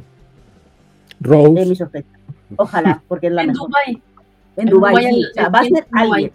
O sea, no sé, ¿Por qué pero no? alguien, alguien, alguien. Seguro. Y luego a lo mejor al de- final. Sí, ve. además en el, el especial pasado ya te habían metido como que van a meter ¿no? a este a compañeros del pasado. Es que lo mencionan muchísimo eso, tío. O sea, lo dicen como cuatro veces. Lo de que tiene una cliente que le compra figuras. O sea, que le compra peluchitos. Y los peluchitos son un poco feos, ¿eh? Ojo, al principio, yo al principio dije yo, madre mía, hija. O sea, cuando si te quieres ganar la vida con esto, digo, vamos mal. Luego cuando ya entiendes la referencia de que eran las cosas del pasado, y de- luego le pilla hasta bonitos. Entonces, tiene que ser alguien del pasado. Es que a lo mejor es bonito. el malo maloso al que se refiere, dice, cuando se va al MIT le dice, eso se lo voy a contar eh, a mi jefe, puede que el jefe es la señora que le compra Claro, pero los tiene que ser alguien importante en, Doctor Who, alguien conocido, alguien va a ser guay esa parte. Yo creo, ¿eh? que igual no es y me estoy lanzando a la piscina, pero va a ser alguien importante. Qué bueno que hacen esa, es- esa mención porque a mí también me llamó la atención. En Dubai, este, la Dubái, sí. cliente, seguro, el Sí, compra sí, está en rato. Este, pero el, el villano en estas historias en sí, como tal, este, el personaje de Neil Patrick Harris, también es un personaje viejo del, del Doctor Clásico. Este, y ya que mencionan lo de las figuritas, este, no sé, no sé si, es que no sé qué tan oficial es que se sepa quién es, porque yo conozco la referencia, no noto quién es, este, pero pues no sé si se valga que les diga quién es. Sí. Pues yo, yo digo, yo, yo- la verdad yo digo que todavía no, porque todavía ni siquiera sale el personaje de Neil Patrick Harris. Ok, pero Lo, lo- lo- lo haremos la próxima semana. tiene una relación ahí con eso que ya me hicieron pensar que a lo mejor este, sí tiene algo que ver ahí con lo de, con lo de los peluchitos. Por el personaje que es, el personaje de Patrick Harris. Este, lo están Sí. retomando de, de un personaje. Yo nada más digo, aparte- bueno, como comentario de las de Chonita Melón dice que los muñecos están muy feos. Se ve que no ha ido a muchos bazares hipster porque básicamente son los que venden en estos lugares. ¿Ah, sí? Por cierto. Por cierto. Pero el de, el de Hello sí que, sí que es bonito, ¿eh? Cuando tú ya sabes que es un off, antes dices, ¿qué mierda es esto? Es, es, era súper bonito. Pero No, cuando se sabe lo que es, antes, de este capítulo me parece también súper, súper, súper gracioso como Ay, la sí. madre todo el rato está intentando decir, el doctor, no, no, no, no es el doctor, no, aquí no está. Se pone como entre medias de la madre y el doctor como para hacer como que no existe para que Donna no lo vea. Y me parece también súper, súper, súper, súper gracioso la madre intentando Como le Eh, dice, no existe, no está, no está No está, pasando. este no señor no está este señor no es nadie, este señor no sé qué, este señor no sé cuántos. No le quiere abrir la puerta, eh, parece súper gracioso, porque claro, la madre sabe todo eso, la madre no ha olvidado. ajá, Entonces, ahí me parece graciosísimo. ajá, perdón, hablando de familiares, me encantó la mención de Wilfred. De, Ay, ¿sabemos el- sí. bueno, de cómo, cómo lo toman to- todo muy tierno y después cómo lo rematan con un chiste también. Porque aparte, para los que no sepan, el actor que interpretaba a Wilfred ya... Sa- se ha muerto. Ajá. Sí, Y Wilfred Pero- para pero- él, para, para, para el doctor también fue súper importante y lo dice también. Dice que era un hombre maravilloso y lo era. Pero mira, si, si- si los cazafantasmas regresaron a Egon, Ya no pueden regresar a Wilfred. Es, es Doctor Who, han regresado. Hay tanto a- presupuesto en Disney. Buah, es que este GIF. Este Yo este, este GIF, este, este GIF lo conocí antes de ver Doctor Who. Y me pasé toda la vida intentando localizar de dónde era este GIF. Y cuando de repente lo vi en la serie dije, ¿qué era Doctor Who? Y yo lo llevaba utilizando siete años antes. de hecho, Me sí me pasó también cuando lo vi.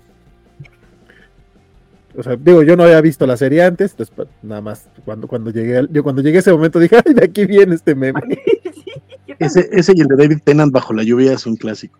Ay, sí. El del pez, sí, es que da mucha pena ese. Francisco, ¿a ti qué te pareció el capítulo? Cuéntanos. A mí me, me, me, me encantó. eh, es algo que extrañaba en Doctor Who. y Mira que a mí me gustaron los, los episodios de la tercera doctora, pero extrañaba mucho algo, ese, ese, ese estilo de, de, Russell T. Davis que me encanta, que puede pasar de, del humor salvaje a la, a la, acción loca, al este, a momentos que te rompen el corazón, o sea, lo, lo, los cuando, cuando vuelve a ver a Donna, es un momento graciosísimo que le está quitando las cajas, la ve y ves cómo le vuelve a poner las cajas. Y al mismo momento tiene esos, esos dos momentitos, ¿no? O cuando de pronto lo que mencionaban de la mamá y de pronto la mamá se voltea y cachetea al, al doctor y nada más lo dice, ahí vamos de nuevo, ¿no? Porque de nuevo, ese es el estilo de Russell T.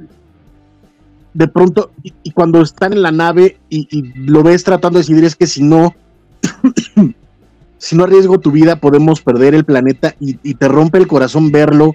Que además Tenan lo interpreta precioso, Catherine Tate también. Es algo que echaba mucho de menos. De nuevo, me gustan la, las temporadas de la tercera doctora, pero creo que le, les fallaba el hilado fino, que Russell T. Davis se los sábanas durísimo. Y nada más como, como anotación, este, bueno, no, perdón, para terminar con el episodio, me gusta también mucho cómo el, el, el tema del, del, del, episodio, del especial, queda tan claro, porque habla, por supuesto, de, de, de, de lo binario, ¿no? De, de cómo percibimos la identidad binaria, pero también habla de juzgar a las personas por quienes son, ¿no? Y lo vemos cuando de pronto a Rose le gritan, exacto, cuando la, la, le gritan a Rose en la calle su, su nombre, eh, eh, los gringos le llaman death name, no, no ubico bien cómo, cómo se diga en español. Este, no igual, ¿eh? ¿Nombre muerto? No nombre. Aquí no, me refiero que aquí en España se dice también death name, o sea, no se dice de otra forma, se dice ah, en okay. inglés. Ah, perdón. Este, Otro nombre. Su, su, su, death name, ¿no? Cuando está hablando con el, con el MIP y le, y le dice él, y él dice, oye, carnal, te este, estás asumiendo su, su género, ¿no? Género, y dice el doctor, ah, claro, sí, de nuevo, sí, razón, son, son, momentitos, ¿no? No, no es, no, no, se siente tan in your face como, como en otros lados. Son momentitos que, que Russell T. Davis logra meter ahí. Y de nuevo, que al final resulta que el MIP es el, es el villano, que yo sé que a nosotros nos puede parecer muy obvio, pero también es porque somos gente que lleva viendo los 15 años que lleva Doctor Who en, en, este, en, en vivo, ya casi 20 años de, de, de, de no, no, los 20 años en sí, pero sí hemos visto los episodios, o la gran mayoría de los episodios, de los, de los últimos casi 20 años. Entonces ya estamos acostumbrados a esa estructura de, de la vuelta de tuerca, que además es, es sello de casa de Pat Mills, que es el escritor de, del cómic original. Este, pero sé que para, para la gente que esté viendo por primera vez Doctor Who, porque está en Disney Plus y de pronto dice, pues vamos a ver de qué es esta cosa, y lo pone, sé que también puede ser una buena sorpresa y puede ser una vuelta de tuerca que no veían venir. Y que de pronto los, los, los extraterrestres estos estén disparando prácticamente balas de salva, este, cosas. Y la neta es que es, es muy, está muy bien logrado el episodio en general y tiene esa temática. Justo cuando el MIP sale el malvado y los otros que veías como más, más feos o más toscos son en realidad los buenos, termina siendo esta parte de, de no juzgues por, por, por la, la por la identidad o por, o por, la apariencia o por lo que tú crees que, que es o son. ¿no? Esa, esa parte también me parece muy importante. Ya nada más lo, lo que iba a decir las últimas dos cosas es, uno, aparentemente eh, eh, el actor que interpreta al abuelo fallece después de que se grabaron estos especiales, porque en un detrás de cámaras que salió justo al día siguiente de que se estrenó el especial, se ve al actor en, en la mesa de, de lectura. Entonces es probable que lo veamos en estos especiales. Spoiler. Ojalá, ojalá un pequeño. Sería precioso. Pues sí. Está, está, está en el detrás de cámaras. Yo se los compartí. Si no lo vieron, es su culpa, pero ahí estaba. Está en el detrás de Ahí cámaras. Vi el detrás de cámaras, pero, pero no me fijé en el. No, no, no vi el Ah, señor. pues, Está en la Pues lectura. nada, Está en la lectura. ya lo tengo. Para el siguiente capítulo, otra caja de Kleenex. por ahí sí. El- más por ahí el tercero, ¿no? sí. No, y para, Para todos, todos, o sea, es todos. Russell T. Davis. Yo, yo, yo los veo muy, muy, muy animados y muy buena onditas, pero es Russell T. Davis, yo insisto. Brace yourselves. Y nada más, y la, Es Disney y la también, tercera ¿eh? cosa, Pero no es Disney. Es pero, pero. Disney no, no.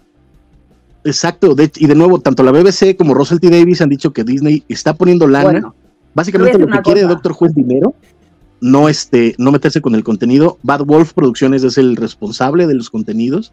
Y de hecho, el mismo Russell T. Davis ya dijo en entrevistas que su Doctor Who no es una serie para niños. tú también Entonces veías a Ojo de Halcón muerto, ¿eh? ¿eh? ¿eh? Veías también a Ojo de Halcón muerto. Ah, esa es otra, ese- Y al ese- final lo- no murió. Así que igual, Pero, pero aquí Bien. estamos hablando de, de la, del, sello de la casa. Y nada más por, por última cosa, me llama, me llama mucho la atención que en las últimas regeneraciones de, de- desde el del New Who, del, desde el 2005 para acá, era como una tradición que cuando un doctor se regeneraba en todos, tenías un momento en el que reconocía al anterior, era como este momento en el que estaba perdido, en el que se empezaba como, como a ver qué estaba pasando, de reconocerse, y aquí se lo saltaron olímpicamente. Porque es Este, un rostro básicamente conocido ya para acá. él. Sí, más, No- más de no sé, culpa no a Chris. Chimal más que más que otra cosa, porque como, como estabas mencionando tú de que de que este aquí Russell T. Davis hila muy bien todo, eh, el showrunner anterior sí era como tengo el balón y lo deja caer al final, al final. Como siem- siempre era como ya, ya casi, ya casi, ya casi, y echa a perder la jugada final. te, te- te lo puedo pasar, pero sí mínimo un, un- un- uno en el que saliera vestido con la ropa de la doctora, una, no sé, algo, y lo único que hay es una mención de hace una hora era mujer. que tiene el capítulo que es como voy a contar una historia. El señor del mundo tuvo una mejor No, amiga. sí que hace Ya una con referencia eso- con el traje. Le dicen, eh, los trajes ajustados eh, ya no se llevan. Ajá. Sí, pero eso es porque ese es su traje de siempre. En realidad, el Claro. Si tuvieras que 35 lleva- años. En realidad, el traje que lleva es porque es el que trae la, la El que trae la doctora. de Jodie Whittaker. no es el que trae Claro, la No, doctora. sí, sí, sí. Se, se regenera junto No, con no. este con ese doctor. O sea, trae Pero- una ropa diferente y se regenera. Es un poquito distinto, pero No, No. es el de, No. es el de, es, es el de- eh, es el suyo siempre la ropa. De ¿eh? hecho, un yo quería de mencionar algo, Es el de algo del traje. Es la ropa de sí, Tennant. ajá, porque si Es, por- el- es burla por la edad, ¿no? no, no, es que Sí, es burla sí- por la edad. Le tenía con una- 35 años ya no podía llevar esa ropa. Es burla por la edad porque es con- así. Sí, Pues le dice, decirte- y- y- usar un traje tan ajustado solo hasta los 35 años. Sí. Ajá, yo O sea, tenía en la duda con la ropa este, cuando se regenera, porque si ven este, el traje de Tenan ahorita es este café con rayas azules. Y Tenan en su, este, cuando era el primer doctor, usaba e- esos dos colores, o era un traje café o era un traje azul. Sí, pero luego pasa al azul. Y ahora lo lleva, lleva- ahora va como descon- desconjuntado. Ajá, yo este, lo que estoy diciendo de que ahora es un café con rayas este, y, no, y, y tenía rayas, en cambio ahora es cuadrado. Si no es como la fusión Claro. de esas do- dos versiones que tenía siempre ese, do- ese doctor. Exacto, Sí. pero es, es el traje de, de Tennant, o sea, es un traje. No es la ropa de, de Whittaker, no es la ropa de, de la tercera doctora. Sí, lo que pasa lo más- cuando, cuando se regenera, regen- regenera la ropa que trae Whittaker a ese traje. No sé si, te van a- si lo van a explicar o no. Porque siempre que se regeneraba, se quedaba con la misma ropa del doctor anterior. Sí. En cambio, ahora Sí. regeneró también con la misma ro- con la ropa. No sabemos cuánto Incluso- tiempo está regenerado desde que se regenera. A, lo A ver, también es verdad ropa, que la regeneración. No, y que la regeneración de volver a un autor a una cara que ya conocía no suele suceder. Igual por eso ahí también va con ropa que no le corresponde. Pues, O pues sea, que pon, puede tú, estar explicado por ahí. pon tú que sí. pero está raro que de nuevo, después de ser la, la- la etapa de Doctor Who que más eh, ataques virulentos ha recibido, de pronto empezara y que la única mención haya sido hace una hora era mujer, esa es la única mención a la, a la- No, también- a la- a la etapa anterior. También cuando saca la, la carterita Ah, sí, claro, sí, sí, sí. Sí, Ah, sí. eh, pone maestra. El, el papel Sí, sí, psíquico, cuando Ah, saca sí, el credencial hecha de papel sí. psíquico. Y le dice, soy el del señor. El maestro de carreteras. Ahí pone maestra. "Ahí Dice que eres la ama. Ay, no se ha actualizado. También. está babosón, pero gracioso. A lo mejor es- esas referencias a lo mejor puede que las tengamos un poco de más, porque es, una, esto es como una regeneración intermedia. Cuando ya tengamos eh, a el nuevo doctor, puede que a ella sí que hagan como más, más referencias. Estás teniendo en cuenta que es como una regeneración intermedia de un asunto que se dejó pendiente, que va a un cuerpo que ya conoce y a una persona. Entonces yo creo que esas referencias las tendremos, pero para la temporada nueva. Ten en cuenta que al final esto es un, especial navideño, por así decirlo, un especial en el que lo importante de este especial no es el doctor, es Donna, es que Donna vuelva, es que a Donna le den un final digno, entonces, y para que Donna vuelva y a Donna todo le tenga mucho más sentido, tenían que traer a el doctor que, que Donna conocía. Todo lo demás lo veremos por la temporada nueva. Pensar que esto es Donna y el doctor. Cuando le dice que sepáis que habéis sido vencidos por la doctora Nobel. ¡Ah! ¡Epiquísimo! ¡Epiquísimo! Yo siento que esta falta de confusión en su nuevo cuerpo justo la justifican de esa manera, diciéndote, bueno, es que en esta encarnación ya estuvo antes. Entonces, no hay tanta desestabilidad de, de su parte, como que nada más es volver a acostumbrarse al hecho de que tiene ese cuerpo, pero no está conforme en realidad. O sea, aquí en lugar de tener la crisis en el sentido de qué onda con este cuerpo, ¿no? A que saben las Es cosas, porque estoy los aquí. colores, eh, eh, que es lo que normalmente le pasa. Esta vez es más bien el, pues, no, no, o sea, el cuerpo no, no es, es lo de menos. ¿Por qué diantres es otra vez esta apariencia, no? Porque ¿Y por qué me lleva hacia Nova, eh, hacia Donna? ¿Por qué? Por- mm, Ajá, ¿qué hago aquí exactamente? Con esta cara exactamente. Este, gordo. Este. No lo voy a tirar. Perdón. Es que encontró nueva la, TARDIS ahí encima. Este, entonces, como Ah. que va por, por esa parte, este, en más que por su cuerpo. Pero también, eh, un poquito, pero también muy poquito, tenemos la referencia que está teniendo una crisis en el cuerpo nuevo que tiene, una crisis muy moderada, justo en el especial de Chino. Porque lo menciona, cuando sale todo medio sacado de onda de, de la TARDIS que se azota ahí en la nave, bla, bla, bla. Este, le dice al, al no, o sea, todo está un poquito raro en este momento, ¿no? Le dice al, al asistente de Davros. Este, to- todo está un poco diferente en este momento. Y este, como que ahí tenemos un poquito ese toque, pero están como explorando, bueno, yo siento que lo justifican con la exploración del personaje desde otra parte. Tal vez, ta- tal vez lo estoy justificando mucho yo. Que ya, gordo, vente. Que conste que eh, para la gente que está escuchando esto en podcast, le dice gordo al gatito que tiene atrás, no, no se refiere a ninguno de los cobachos aquí presentes, porque ¿Se si no Sí, está sí se llorando? escucha.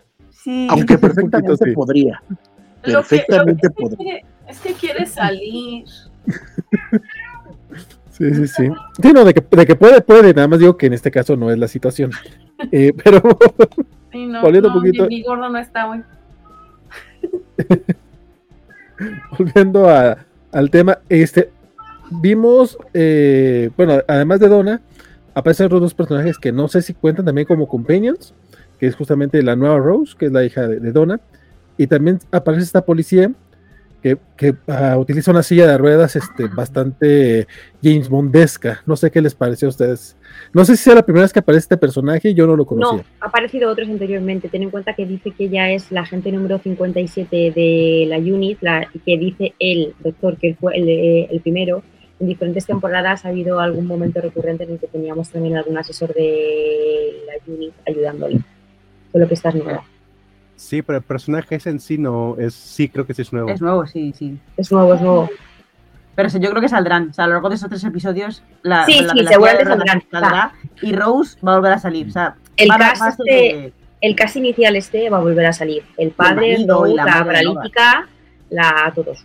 Va a salir todos porque al final es un cast cerrado en el que luego sí nos van a poner a, a Patrick Harris, nos pondrán a dos o tres personas más, pero ten en cuenta que son tres capítulos que tampoco nos van a meter en cada tres capítulos tres personas nuevas, porque sabemos que la- el capítulo 2 empieza con Donna y con el Doctor. Y a partir de ahí van a meter a universos que estén compaginados con ellos. Yo creo, ¿eh? ¿Qué les pareció esta- este personaje? Que ahorita no, no tengo. Shirley Ann se llama, creo. Ah, mola. A mí me cayó bien. Ujú. Resolutiva. O Sin, sin ma- era- sin mayor, pues. Ajá, sí, de ver personajes pasados de Unit, a mí me gustaría haber visto a Osgood. No sé, es que a mí de repente las armas en la, en la, en la silla de ruedas sí se me hicieron. Ay, me ok, vale. Lo- los dardos es como. O sea, yo sé que Ya se trabó del coraje, Ah, ya está censurando a Vale, Valentín, iba a solo se trabó. Claro, iba a decir, la, a plataforma no le gustó que criticara la silla de ruedas con Justo cuando le salió lo viejo rancio se trabó. qué bueno. El a la plataforma no le gustó lo que estabas opinando, Valentín. el tío, el tío Slim me estaba cuidando. Es que es muy, es muy No, no, Doctor Who eso. Es muy Doctor Who lo de la silla de ruedas. a mí me gusta. lo, lo de los- También. no, no, no- no tengo bronca con los misiles, pero sí con, sí con los dardos. Es como, no, es- o sea, ¿cómo, cómo logra ese, mi- cómo, cómo logra ese, es- o sea, ni, que fuera bolsa y, es como, güey, ni, ni, ni siquiera hace como que, Porque- Una Porque no hay científica ella. computadoras que hacen, No hay computadoras maneja que con te la hacer mente. un Eso te iba a decir, ¿verdad? lo maneja con la mente, porque ella es súper megalista. No, no sé. Es un tipo de tecnología muy Doctor Who, honestamente. No, no, o sea, est- estoy, estoy de acuerdo que, que la, que la silla de ruedas tenga, tenga artilugios. Los dardos, con esa exactitud, sí me sí dije como que, ah, ese es mamón. Pero vale, que, es me que es la unit, que es la unit. Eh, la unit puede hacer eso y más. O sea, Exacto. mm, no es que me digas que es, que es el FBI o es algo de eso, no, es que es la unit. Es la unit. Nuevamente, nuevamente, el doctor trae un, un destornillador sónico que hace lo que se le venga, lo que se le ocurre en el momento. O sea, Con la madera. Ah, las nuevas habilidades del destornillador sónico son la onda. Incluyendo las, las pantallas esas que nunca las habíamos visto. Ay, sí, Ajá. me gusta mucho. Que sí fue. A, a mí, fíjate que eso sí fue lo que me sacó. La, la silla de ruedas no tuve ninguna bronca. Cuando empezó a hacer así el panel, yo dije, ¿qué chingados está haciendo? No sé. Pero mira, ya puede hacer esas cosas el destornillador, probablemente porque ya tienen el dinero para hacerlo. Y porque el destornillador al final también es mente inteligente, igual que la TARDIS va cambiando, el destornillador también va evolucionando y se va haciendo. Es que al doctor, a la TARDIS y al destornillador, eh, digamos, son una cierta unidad energética, no sabría cómo describirlo.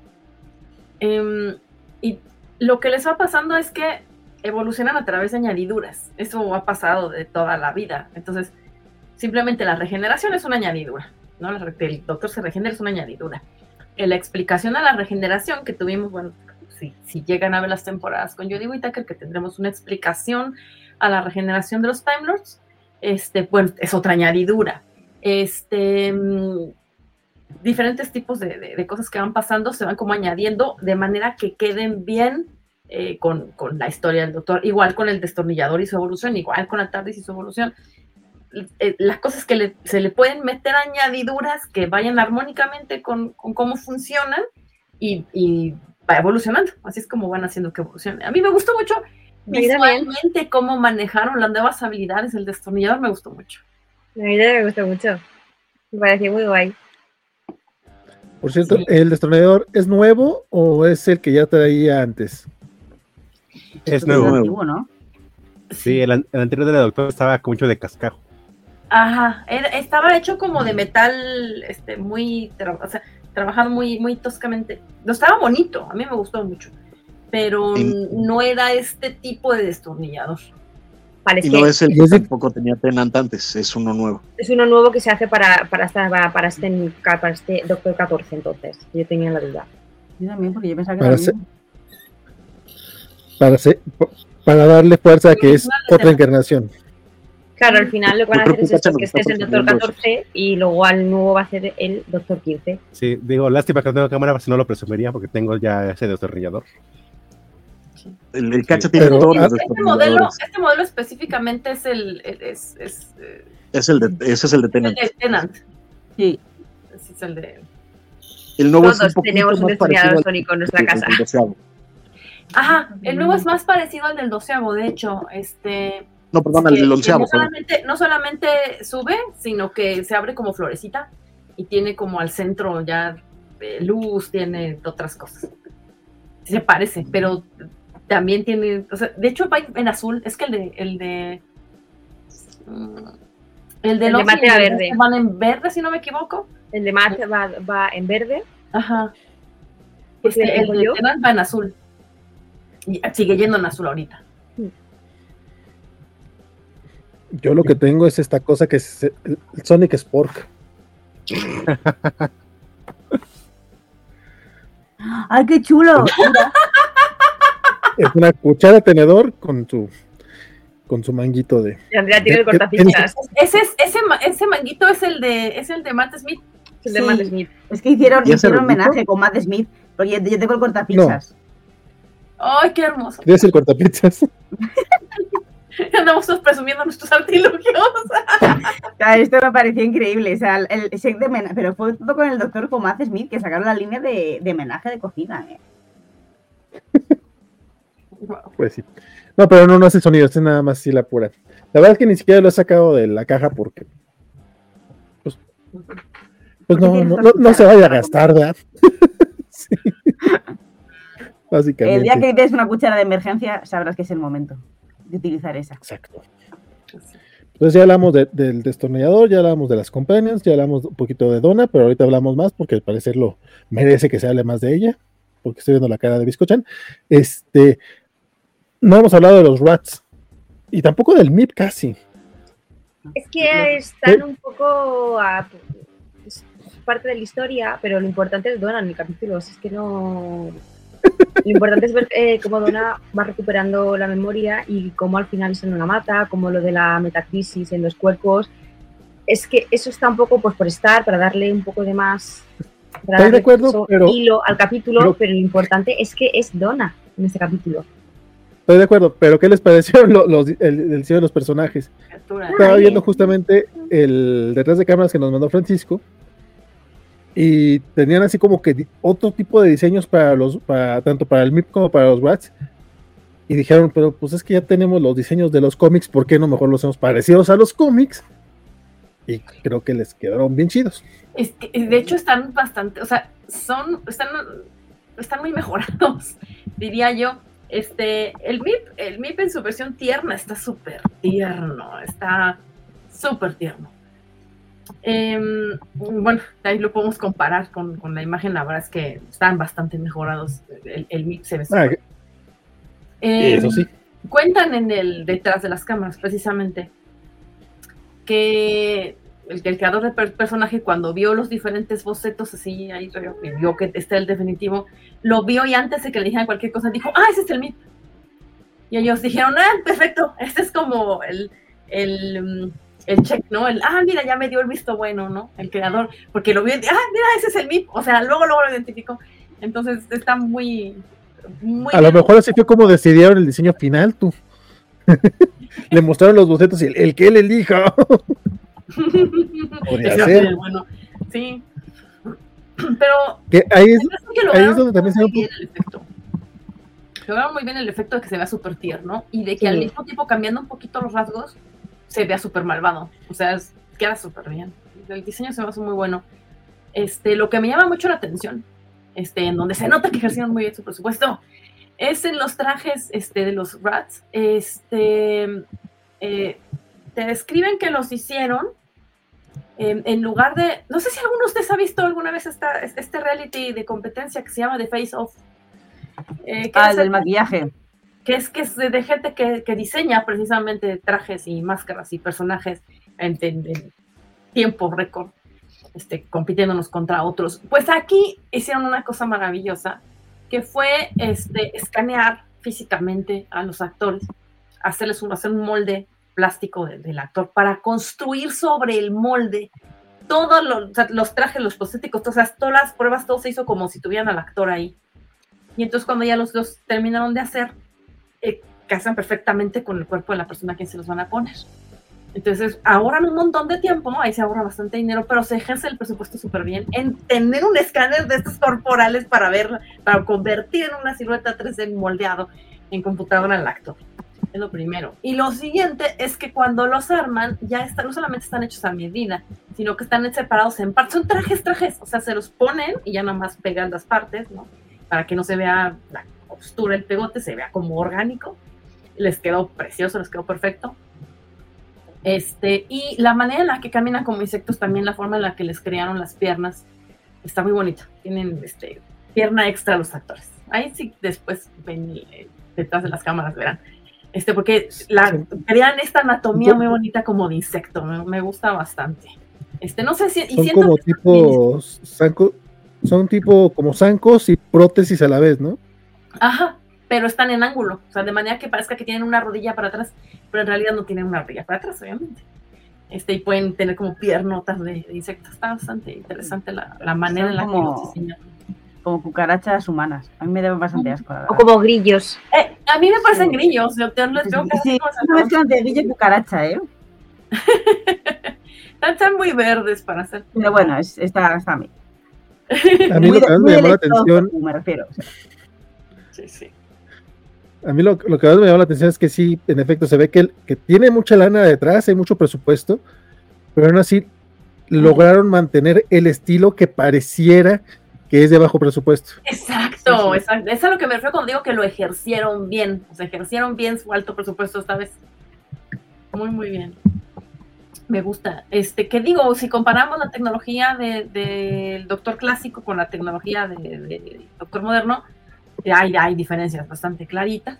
Pero si comparamos eh, los efectos por ordenador de las temporadas de, de Eccleston y las primeras de Tennant, este, con estas, con, con, con, por ejemplo, con estos especiales, con las últimas temporadas de, de Capaldi, ya se siente también una diferencia, o sea, ya, ya, lo vemos bastante mejorado, pero esta vez, bueno, cuando terminamos con, con Capaldi, por ejemplo, este, los Cybermen se ahorraron presupuesto volviendo a hacer los viejitos, volviendo a hacer la, la versión viejita. Aquí no, o sea, aquí, bueno, y, los siguientes efectos por ordenador, que ya se ven bastante más orgánicos en las temporadas de, de Jodie Whittaker, pero tampoco se ven tan, tan acabados. Todos los efectos en este especial me gustó que la gran mayoría no son digitales, están hechos, este, o sea, el, el, el MIP es, es, es, es, como títere, o sea, se le puede mover como, no es animatronic porque no se mueve solo, pero con mm. control le puedes hacer expresiones, por ejemplo. Entonces, hay una serie de cosas que están en la realidad ahí siendo filmadas, ¿no? Está muy, muy bien hecho. De, de todo, todo, la, la, cuestión de efectos especiales a mí me gustó mucho. Sí, a mí también, porque lo que dice, vale, al final logra mantener el, el efecto cutrillo que tenía esta serie, que siempre ha sido una cosa como muy de serie B, que lo mantiene desde la temporada 1 hasta ahora y es una cosa que si de repente vemos un, un Doctor Who con efectos súper especiales, súper maravillosos, súper nítidos, a mí, a mí me rechinaría porque no es el Doctor Who que estoy viendo, yo estoy viendo una cosa que es de serie Z o de serie como lo queréis llamar, que tiene su encanto y tiene su gracia, porque es lo guay que tiene también esta serie, que es lo que también la hace como muy particular. Estamos viendo una serie a, ahora mismo, en tiempo real, pero con efectos especiales o, intent, o intentan hacerlo eh, a lo cutre, que es maravilloso, porque es como empezó así la serie, es su origen, no puede nunca perder eso, la serie, uh -huh. jamás lo podrá perder.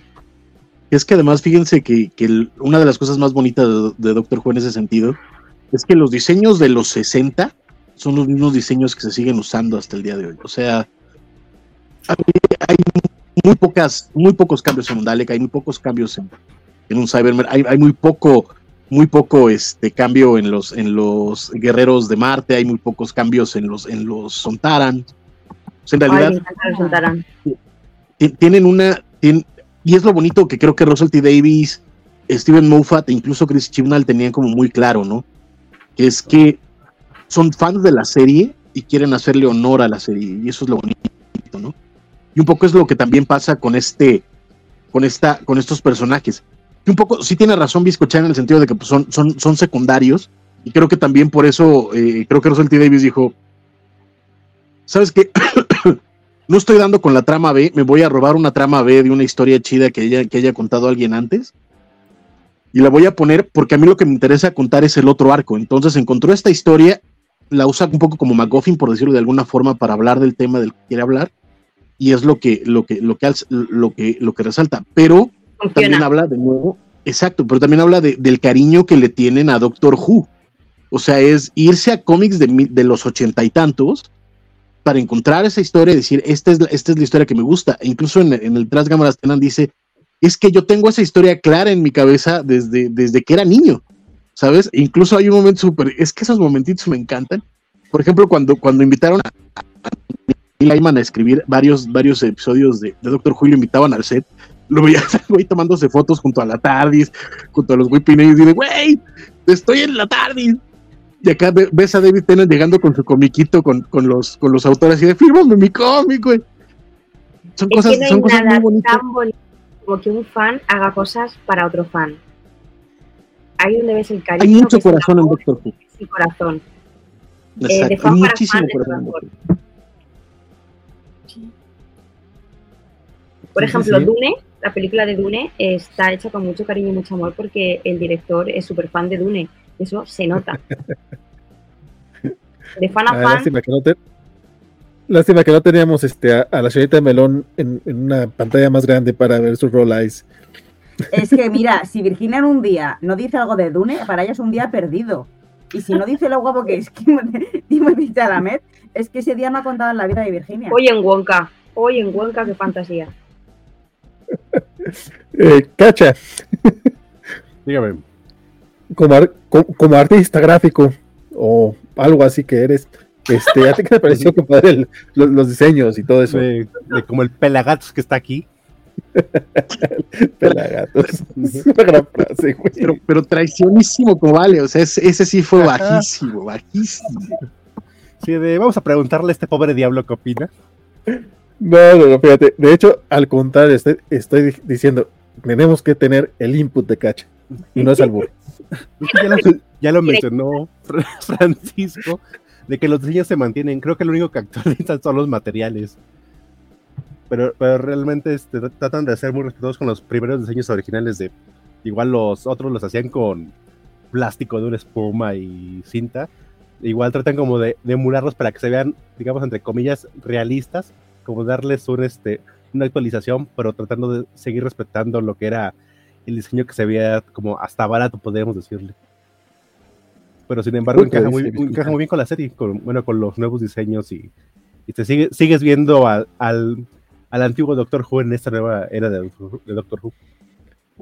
¿Y la nueva TARDIS qué te pareció? ¿sí? Pareció bien, digo, ya, ya habíamos el, el diseño de este desde la vez desde la vez anterior, bueno, por el exterior y en cambio el nuevo también es este el interior. Me recuerdo mucho a lo que es este la primera versión de este porque incluso hasta los controles pa- parece como si fuera una, una actualización natural de lo que fue la primera TARDIS, con los circulitos y el tipo de consola octagonal que tiene. ¿Se, Digo, se acuerdan de ese Tanto momentito en, en- en el especial de 50 aniversario, cuando entran a la vieja Tardis y dicen, ¡ay, los circulitos! Necesitamos circulitos. Las TARDIS, y oh, sorpresa, hay circulitos en su TARDIS. Sí, de hecho a mí eso me recordó muchísimo la lo, lo, lo que acaba de decir Cacha. Este es, es, este es totalmente mi mismo pensamiento. La vi, pensé, esto es una actualización de la primera tarde, así, a más no poder. Y, de hecho, hace rato estaba pensando, algo que no hemos tocado en el tema es la tarde, precisamente. Porque además es, en, esta versión en particular es enorme. Creo que es una de las versiones más grandes que he visto al interior de la TARDIS en general, pero está, está muy bien diseñada. O sea, también igual conserva la esencia de cómo, cómo se ve la TARDIS, conserva la esencia de Doctor Who como serie, como, concepto, como producción, pero es completamente moderna. Es- está eh, renovada completamente. Eh, la tecnología sencillísima que tiene, este, que se puede controlar, son, son luces LED. Ya sabemos que hoy en día con una instalación sencilla de LED con una aplicación que la controle, puedes mover muchas cosas. Una tecnología muy sencilla, pero muy bien elaborada también. Este, entonces, Solo muy, se, se ve, se ve muy bien. pega, sigue haciendo un poquito de frío. Sí, eh, se, se ve, se ve muy grande. Porque Donna lo dice, Donna dice, uy, pero hace un poquito de frío todavía y le dice, venga, no. De hecho, de hecho, por eso le ofrece el café. Sí. Le dicen, mira, tenemos máquina de café. Que tampoco, creo que tampoco es la primera vez que, que, que tienen una máquina de bebidas en general en, en la TARDIS. Entonces es también referencial. Muchísimas cosas que pasan en el especial son, son referenciales históricamente a Doctor Who, que eso también yo lo extrañé mucho de Russell T. Davis. Eh, igual sus referencias de Doctor Who eh, clásico eh, no son tan, tan, ¿no? Tan, tan, ah, en tu cara, ¿no? Pero, pero hay muchas. Eh, siempre hace eso él. Y, y me gusta la manera en la que hace que todos los detalles, si no viste cosas de la serie clásica, no sabes mucho, de todas maneras puedes disfrutarlo. Y si lo sabes, es así de, ay, mira eso, tal cosa, ay, mira eso, tal- ay, mira, se parece a la primera tarde. No sé, siento que es como muy, es muy de un, de un aniversario de una cierta década en particular. Este, que Puedes también, estar segura que a mí me pasaron por, así, por, por arriba de la cabeza todas las referencias. De hecho, yo quisiera ver este especial con mi hermano otra vez, 10 años después, porque el del 50 aniversario, eh, cuando yo lo vi, eh, lo vi tres veces. Em, lo vi dos en cable cuando todavía existía el canal este de BBC Entertainment. Este, ahí pasaron el especial, el preestreno. Luego lo vi en el cine y luego lo estuvieron repitiendo un poquito este, en cable el siguiente fin de semana. yo lo vi en las tres transmisiones. Este, y tuve la oportunidad como de irlo desmenuzando poco a poquito, de ir averiguando cosas. Y la tercera vez que lo vi, que fue en este, que fue otra vez en, en televisión de paga, este, mi hermano estaba conmigo y lo estábamos viendo y cada vez que pasaba algo él me decía, o sea, cosas que yo había tenido que investigar. Él me decía así, de, de pura memoria. Ay, mira, eso es un teléfono. Y yo, ajá. Ese se lo regaló este Ledbridge Stewart. Y yo, ajá. Y llamaban, ¿no? Y así de, allá ves, es un teléfono. y así de, y me lo regaló este, este, el, el, el mayor, el comandante, bueno, Brigadier. El de la unit. Este, y así, así me lo dio mi amigo. Y él, ah, sí, ya viste así, ya vi. Sí, ya me sabía como ciertos detalles. Y él así de, ah, eso pasa. Y entonces me empezó a decir otras cosas que yo no sabía, ¿no? Ah, eso es de tal cosa y eso es de tal villano y, eso es de- y así de, ah, no manches, está lleno de referencias. El especial del 50 aniversario. Entonces me dan ganas de decirle, oye, te paso el video, güey. Vamos a ver el especial aniversario. Este, vente a, a verlo. Porque quiero que me cuente cosas. Porque estoy segura de que hay otro montón de referencias que Sí. yo no vi, o sea, que yo no sé, a menos que le investigue, y que tienen que ver con el Doctor Clásico, porque es muy, muy T. Davis eso. Eh, por cierto, es mi showrunner favorito de la serie, de- del- del Doctor Moderno. Este, mi, mi showrunner favorito es T. Davis. Eh, sí, sí, sí, sí, sí rompe corazones, eso es verdad. Este, sí, sí es, sí es su tendencia ilusionarte y luego hacerte sufrir y exprimirte el corazón y darte un final feliz, agridulce, pero, pero, Pero esta vez no. pero Es un, disfrutas, es- es disfrutas, un- es un buen alumno, es un buen alumno de Joss Whedon, por eso. ajá, dis- y disfrutas que te haga sufrir, ¿me entiendes? Es, es bonito, es bonito. Y aparte sus finales felices agridulces son muy bonitos también. Este, Nunca, nunca había visto que Andrea hiciera roll eyes para otra persona que no fuera Biscochan. Pero bueno. Pero sí cierto. Pero sí cierto. Sí, es cierto, ¿Por nunca qué? lo había visto. se, no es mucho. se, se, este, reclama de que también lo maltrataba. No. Bueno, que Eccleston sí, Eccleston sí, por eso fue. Eccleston sí, pero, pero el mismo Russell T. Davis ha dicho que Buffy era una gran influencia para su. Sí, doctor. Pues bueno. Oye, hablando de finales agridulces, pues ya tenemos que ir cerrando este chismecito. Rapidísimo, nomás, Francisco, algo. Sí, sí. ¿puedes notar la cantidad de dinero que tiene cada serie por la TARDIS? La, de, la del 2005 y la de David Tennant nada más era una plataforma y ya. Cuando entra Matt Smith tiene dos niveles y dices, ah, ya, ti- ya tiene una parte abajo. Oh, cuando llega Peter Capaldi tiene dos niveles y pasillos arriba. O sea, oh, oh, oh, mucha lana. En la parte de, de, de Jodie Whittaker les redujeron el presupuesto y nada más es una plataforma, pero tiene muchas cositas que flotan y se mueven y, mecanizadas, y ahí es donde se gastaron la lana esa tardis. Y acá tienes un, un- tienes un estadio de fútbol en una tarde, o sea, es, es- es- está de miedo, man. ¿Qué Ah, dijiste, tiene- Cacha? Que tiene rampas para que corra David Tennant. Porque sabes que es el doctor que corre más. Sí, Sí, y es una TARDIS inclusiva para gente paralítica. Porque tiene rampas, no escaleras. Para los Dalek, también valen. Para los Sí. Sí, es verdad, porque Este- es el doctor que más corre. Es verdad, Claro, es para que sí, Tennant sí, pueda sí. correr para adentro de la TARDIS. Me gusta mucho el tamaño de esta TARDIS. De hecho, el interior que se me hace más acogedor, el, el que más contraste hace con esta TARDIS, para mí es la de Peter Capaldi. Porque es como una parte de esa TARDIS era como una casa vieja. Tenía libreros clásicos, pero, pero futuristas, no sabría cómo describirlo. Sus, sus, cabinitas que tenía, era como muy casero. Este, e- era menos sci-fi. En cambio, este es- sí, se siente como más amplia y más fría y más quirúrgica. Pero se me hace muy bonito. Bueno, a mí me gusta el diseño muy, así, muy vacío, muy minimalista. Entonces notarán que lo de atrás no, la mayoría no son cosas mías, excepto que ya puse a posar mi, mi TARDIS. Este, el resto de la decoración es cosa mía.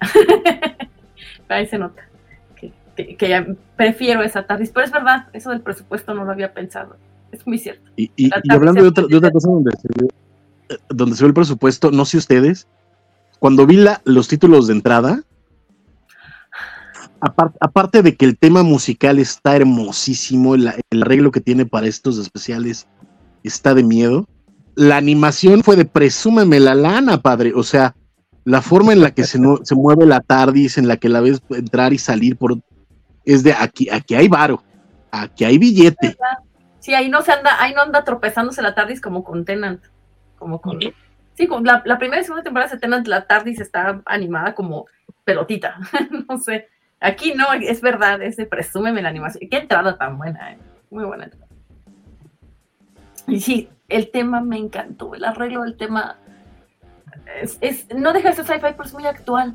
Eh, me, llamó la atención. Lo siento menos post-rockero sesentero y más popero, pero sigue siendo el, toque sci-fi electrónico del tema Doctor Who. No sé, es raro. Me gustó muchísimo el arreglo. También. Ah, yo no le puse tanta atención.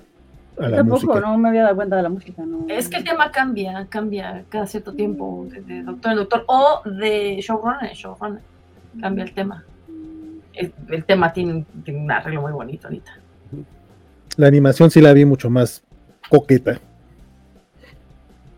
Más, más trabajada, más refinada, muy bonita. Sí, es este. Pues bueno, no sé si hay otra, otra cosa que quieran mencionar, así ya para ir cerrando. Este, van a ser programitas semanales, ya veremos eh, eh, la, próxima semana a ver si se puede sumar Axel o eh, cómo le vamos a hacer. También estamos viendo a ver si se arma quizá en vivo el chisme o seguimos grabando, ya, ya les iremos ahí platicando cómo estará este cotorreo. si no hay algún tema que quieran sugerir, bueno, pues ya eh, se pueden, ir, pueden aprovechar sus, últimos, sus últimos momentos para dar su opinión final. Este, arrancamos pues, de atrás para adelante con el buen Cacha. Pero yo solamente quiero decir que me gustó mucho el episodio, bastante redondito, y tal vez, digo, pero que le podría poner sería con la actriz de Rush Novel, porque se supone que, que han pasado solamente 15 años y yo veo a la chica muy matalota para tener esa edad. yo creí que tenía como 20. Pero, fuera, lo mismo. digo, fuera de eso. Gracias. Fuera, de eso me, encantó y espero que no solamente aparezcan estos especiales, sino a lo mejor le den chance para llegar a ser una compañía ya hecha y derecha. Ahí también. Gracias por mencionarlo. Y aparte del buen ex Alonso, yo solamente estoy esperando que antes de que termine el programa se aparezca y diga estoy quemando un sol solamente para poder decir adiós. no. Lloraría. Alguien nos quiere hacer llorar hoy. No me, no me ven, pero estoy aplaudiendo. Don Cacha, eh, redes sociales, este, no sé si tengas este, alguna aparición especial ahora en diciembre en algún bazar que quieras este, recomendar. Bueno, me encuentran en, en todos lados como arroba carros-ramber y solamente de eventos, bueno, yo no, pero los amigos de Comicase van a estar en la Filic de Guadalajara y van a estar llevando este un fanzine que hice de, villanos, de una serie que este que trabajé, que me dieron chance de hacer un fanzine y ahí lo están promocionando los amigos de Comicase, Jorge Tobalín y, y Eli, la otra Eli. Digo, un saludo por acá. Otra, otra, otra. La tercera Eli. muchas, muchas gracias, este, Don Cacha. Hablando de Eli, la Eli de esta covacharla. um, ok. Eh, yo creo que no tengo nada nuevo mío. Este.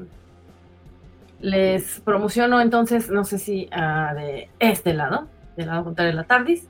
Este, les promociono que Gorka Brachea, con Tarochan, el gatito cosplayer, va a estar en.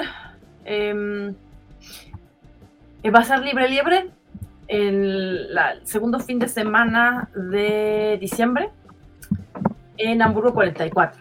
Este, hay la posibilidad de que tal vez estemos algún otro fin de semana de estas fechas este, de los holidays, de, la temporada este, de, juguetitos, andemos por ahí también, este, pero no hay nada seguro.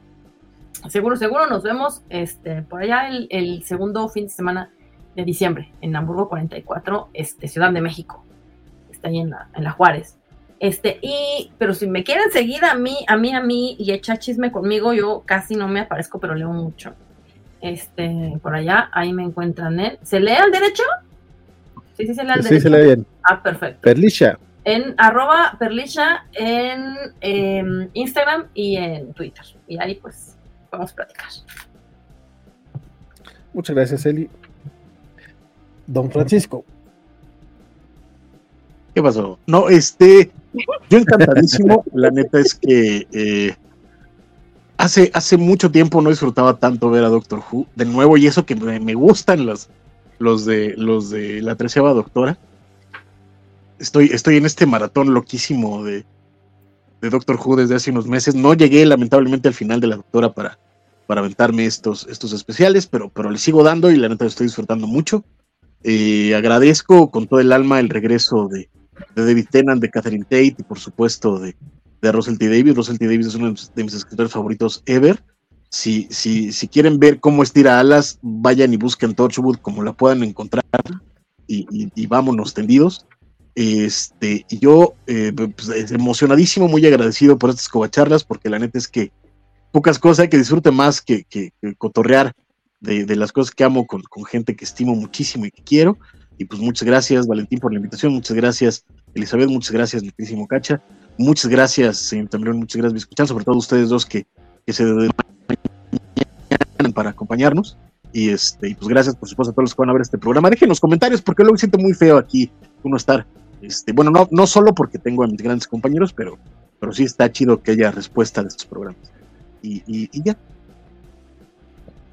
Muchas gracias, Francisco. Que te sigan en Black Paco 05 y en el Rucumiquero, ¿no? También tienes. No, ni me sigan, la neta soy bien aburrido, la neta.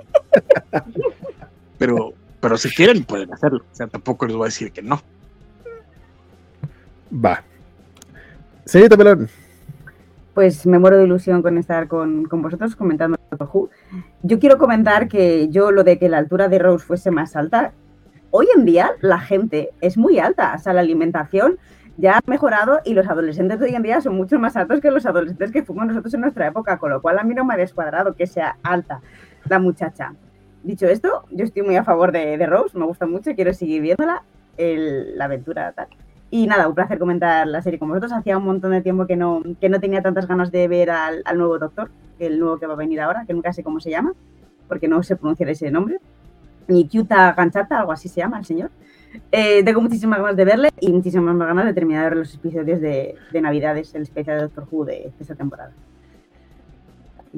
Nada más como, como aclaración, no des, bueno, no sé si Cacha se refería a que fuera alta, eh, por lo menos yo me refería a que la vea muy grande de edad. Sí, sí se ve, como, sí, parece sí, como de 20 años. Es que no está mayor, yo creo que esta chica. Sí, eh, yo, la, yo digo de edad.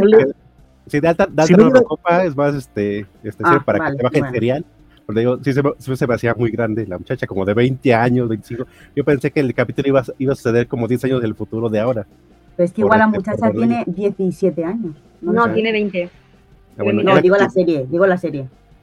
No, dice que tiene 15, ¿no? No, dice que tiene 15. No, dice que tiene 15. Ah. Han pasado 15 años, digo. Entonces a lo mucho tiene 14 o 15 años, porque desde que se casó. Un poco, sí, un este, poco grandecita. Que además no hubiera tenido tanta bronca. O sea, vamos, si, si, si creí que los de Beverly Hills 910 estaban en preparatoria, no veo por qué diablos. Claro, o sea, es que.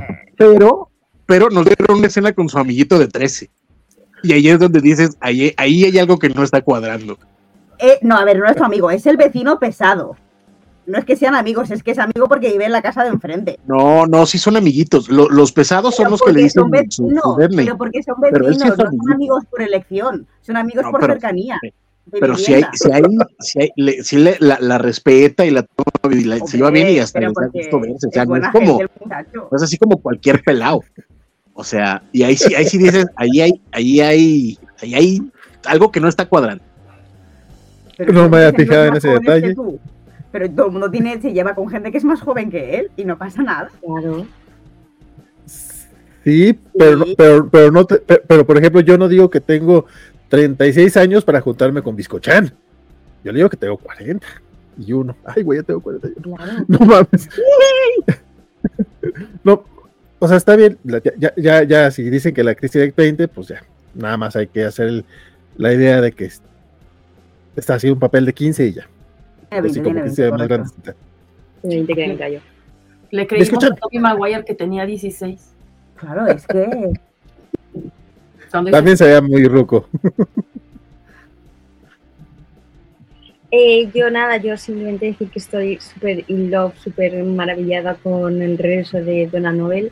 Sinceramente sentía que se lo debían a ella, le debían este final, le debían todo porque ella fue la mejor, la que él tuvo el final más triste, eh, a la que se lo robaron todo.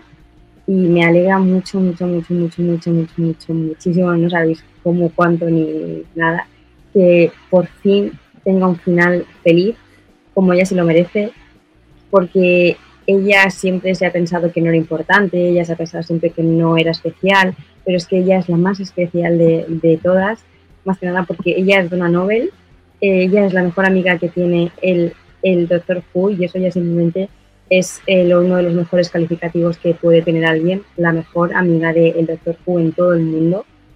Es algo increíble. Eh, ellos se llevaban genuinamente bien, son maravillosos.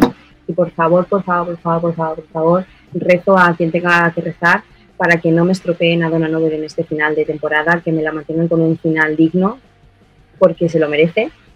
Ella más que ninguna otra companion se lo merece. En 13 episodios que tuvo hizo más que ninguna y encantada de platicar con vosotros porque Doctor Who es una cosa que a mí me encanta, una maravilla.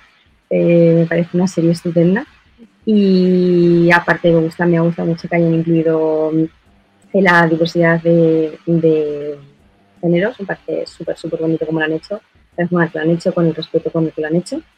Y nada, yo soy Chan, me podéis seguir en redes sociales como Chan, promuevo la vida vegana, así que por favor reducir eh, vuestro consumo de carne, huevos, lácteo, miel y demás, y reciclar, reducir y reutilizar.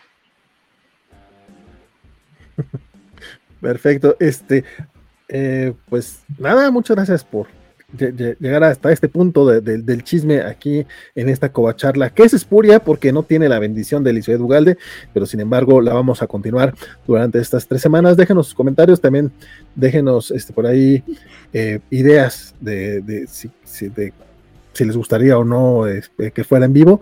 Y yo nada más para, para cerrar, este, después de escuchar las palabras finales de Biscochan, me preocupa muchísimo el destino de Donna y el corazón de Biscochan, porque, porque lo que dice Francisco es muy cierto. Entonces, ya, ya, ya, ya, también estoy, estoy pensando que probablemente no va a ser tan bonito y escuchar Estoy viendo ya cita con mi psicólogo. Estoy viendo cita ya con mi psicólogo, no preocupéis, por si acaso. es que estás diciendo eso de, de, ya le dieron su final y qué tal que no se lo han dado todavía, porque todavía quedan dos capítulos. Pues será un final mucho más épico entonces para ella. Ella se lo no, pero yo confío, yo confío que le va a salir bien a Donna. Yo también confío. Soy tu team, Virginia. Pensamientos positivos. Pues ya veremos, ya veremos qué es lo que sucede. Este, quédense pues aquí en la covacha, sigan ñoñando con nosotros, nos pueden seguir en, todas nuestras redes sociales, estamos en X, Twitter, Facebook, Instagram, OnlyFans, Twitch y YouTube, así que nos encuentran como la covacha MX y pues ahí nos pueden apoyar este, de cualquier manera, la verdad si se suscriben, eh, pues nos tiran mucho, mucho paro, sobre todo porque últimamente se ha complicado bastante mantener este, este chunche. Mi nombre es Florente García, muchas gracias, Cacha, Eli, Biscuchan, señorita Melon, Francisco, al buen Axel que no pudo acompañarnos por cuestiones técnicas, pero esperamos que, que esté con nosotros en una próxima covacharla de Doctor Who. Y eso es todo en esta ocasión. Hasta luego.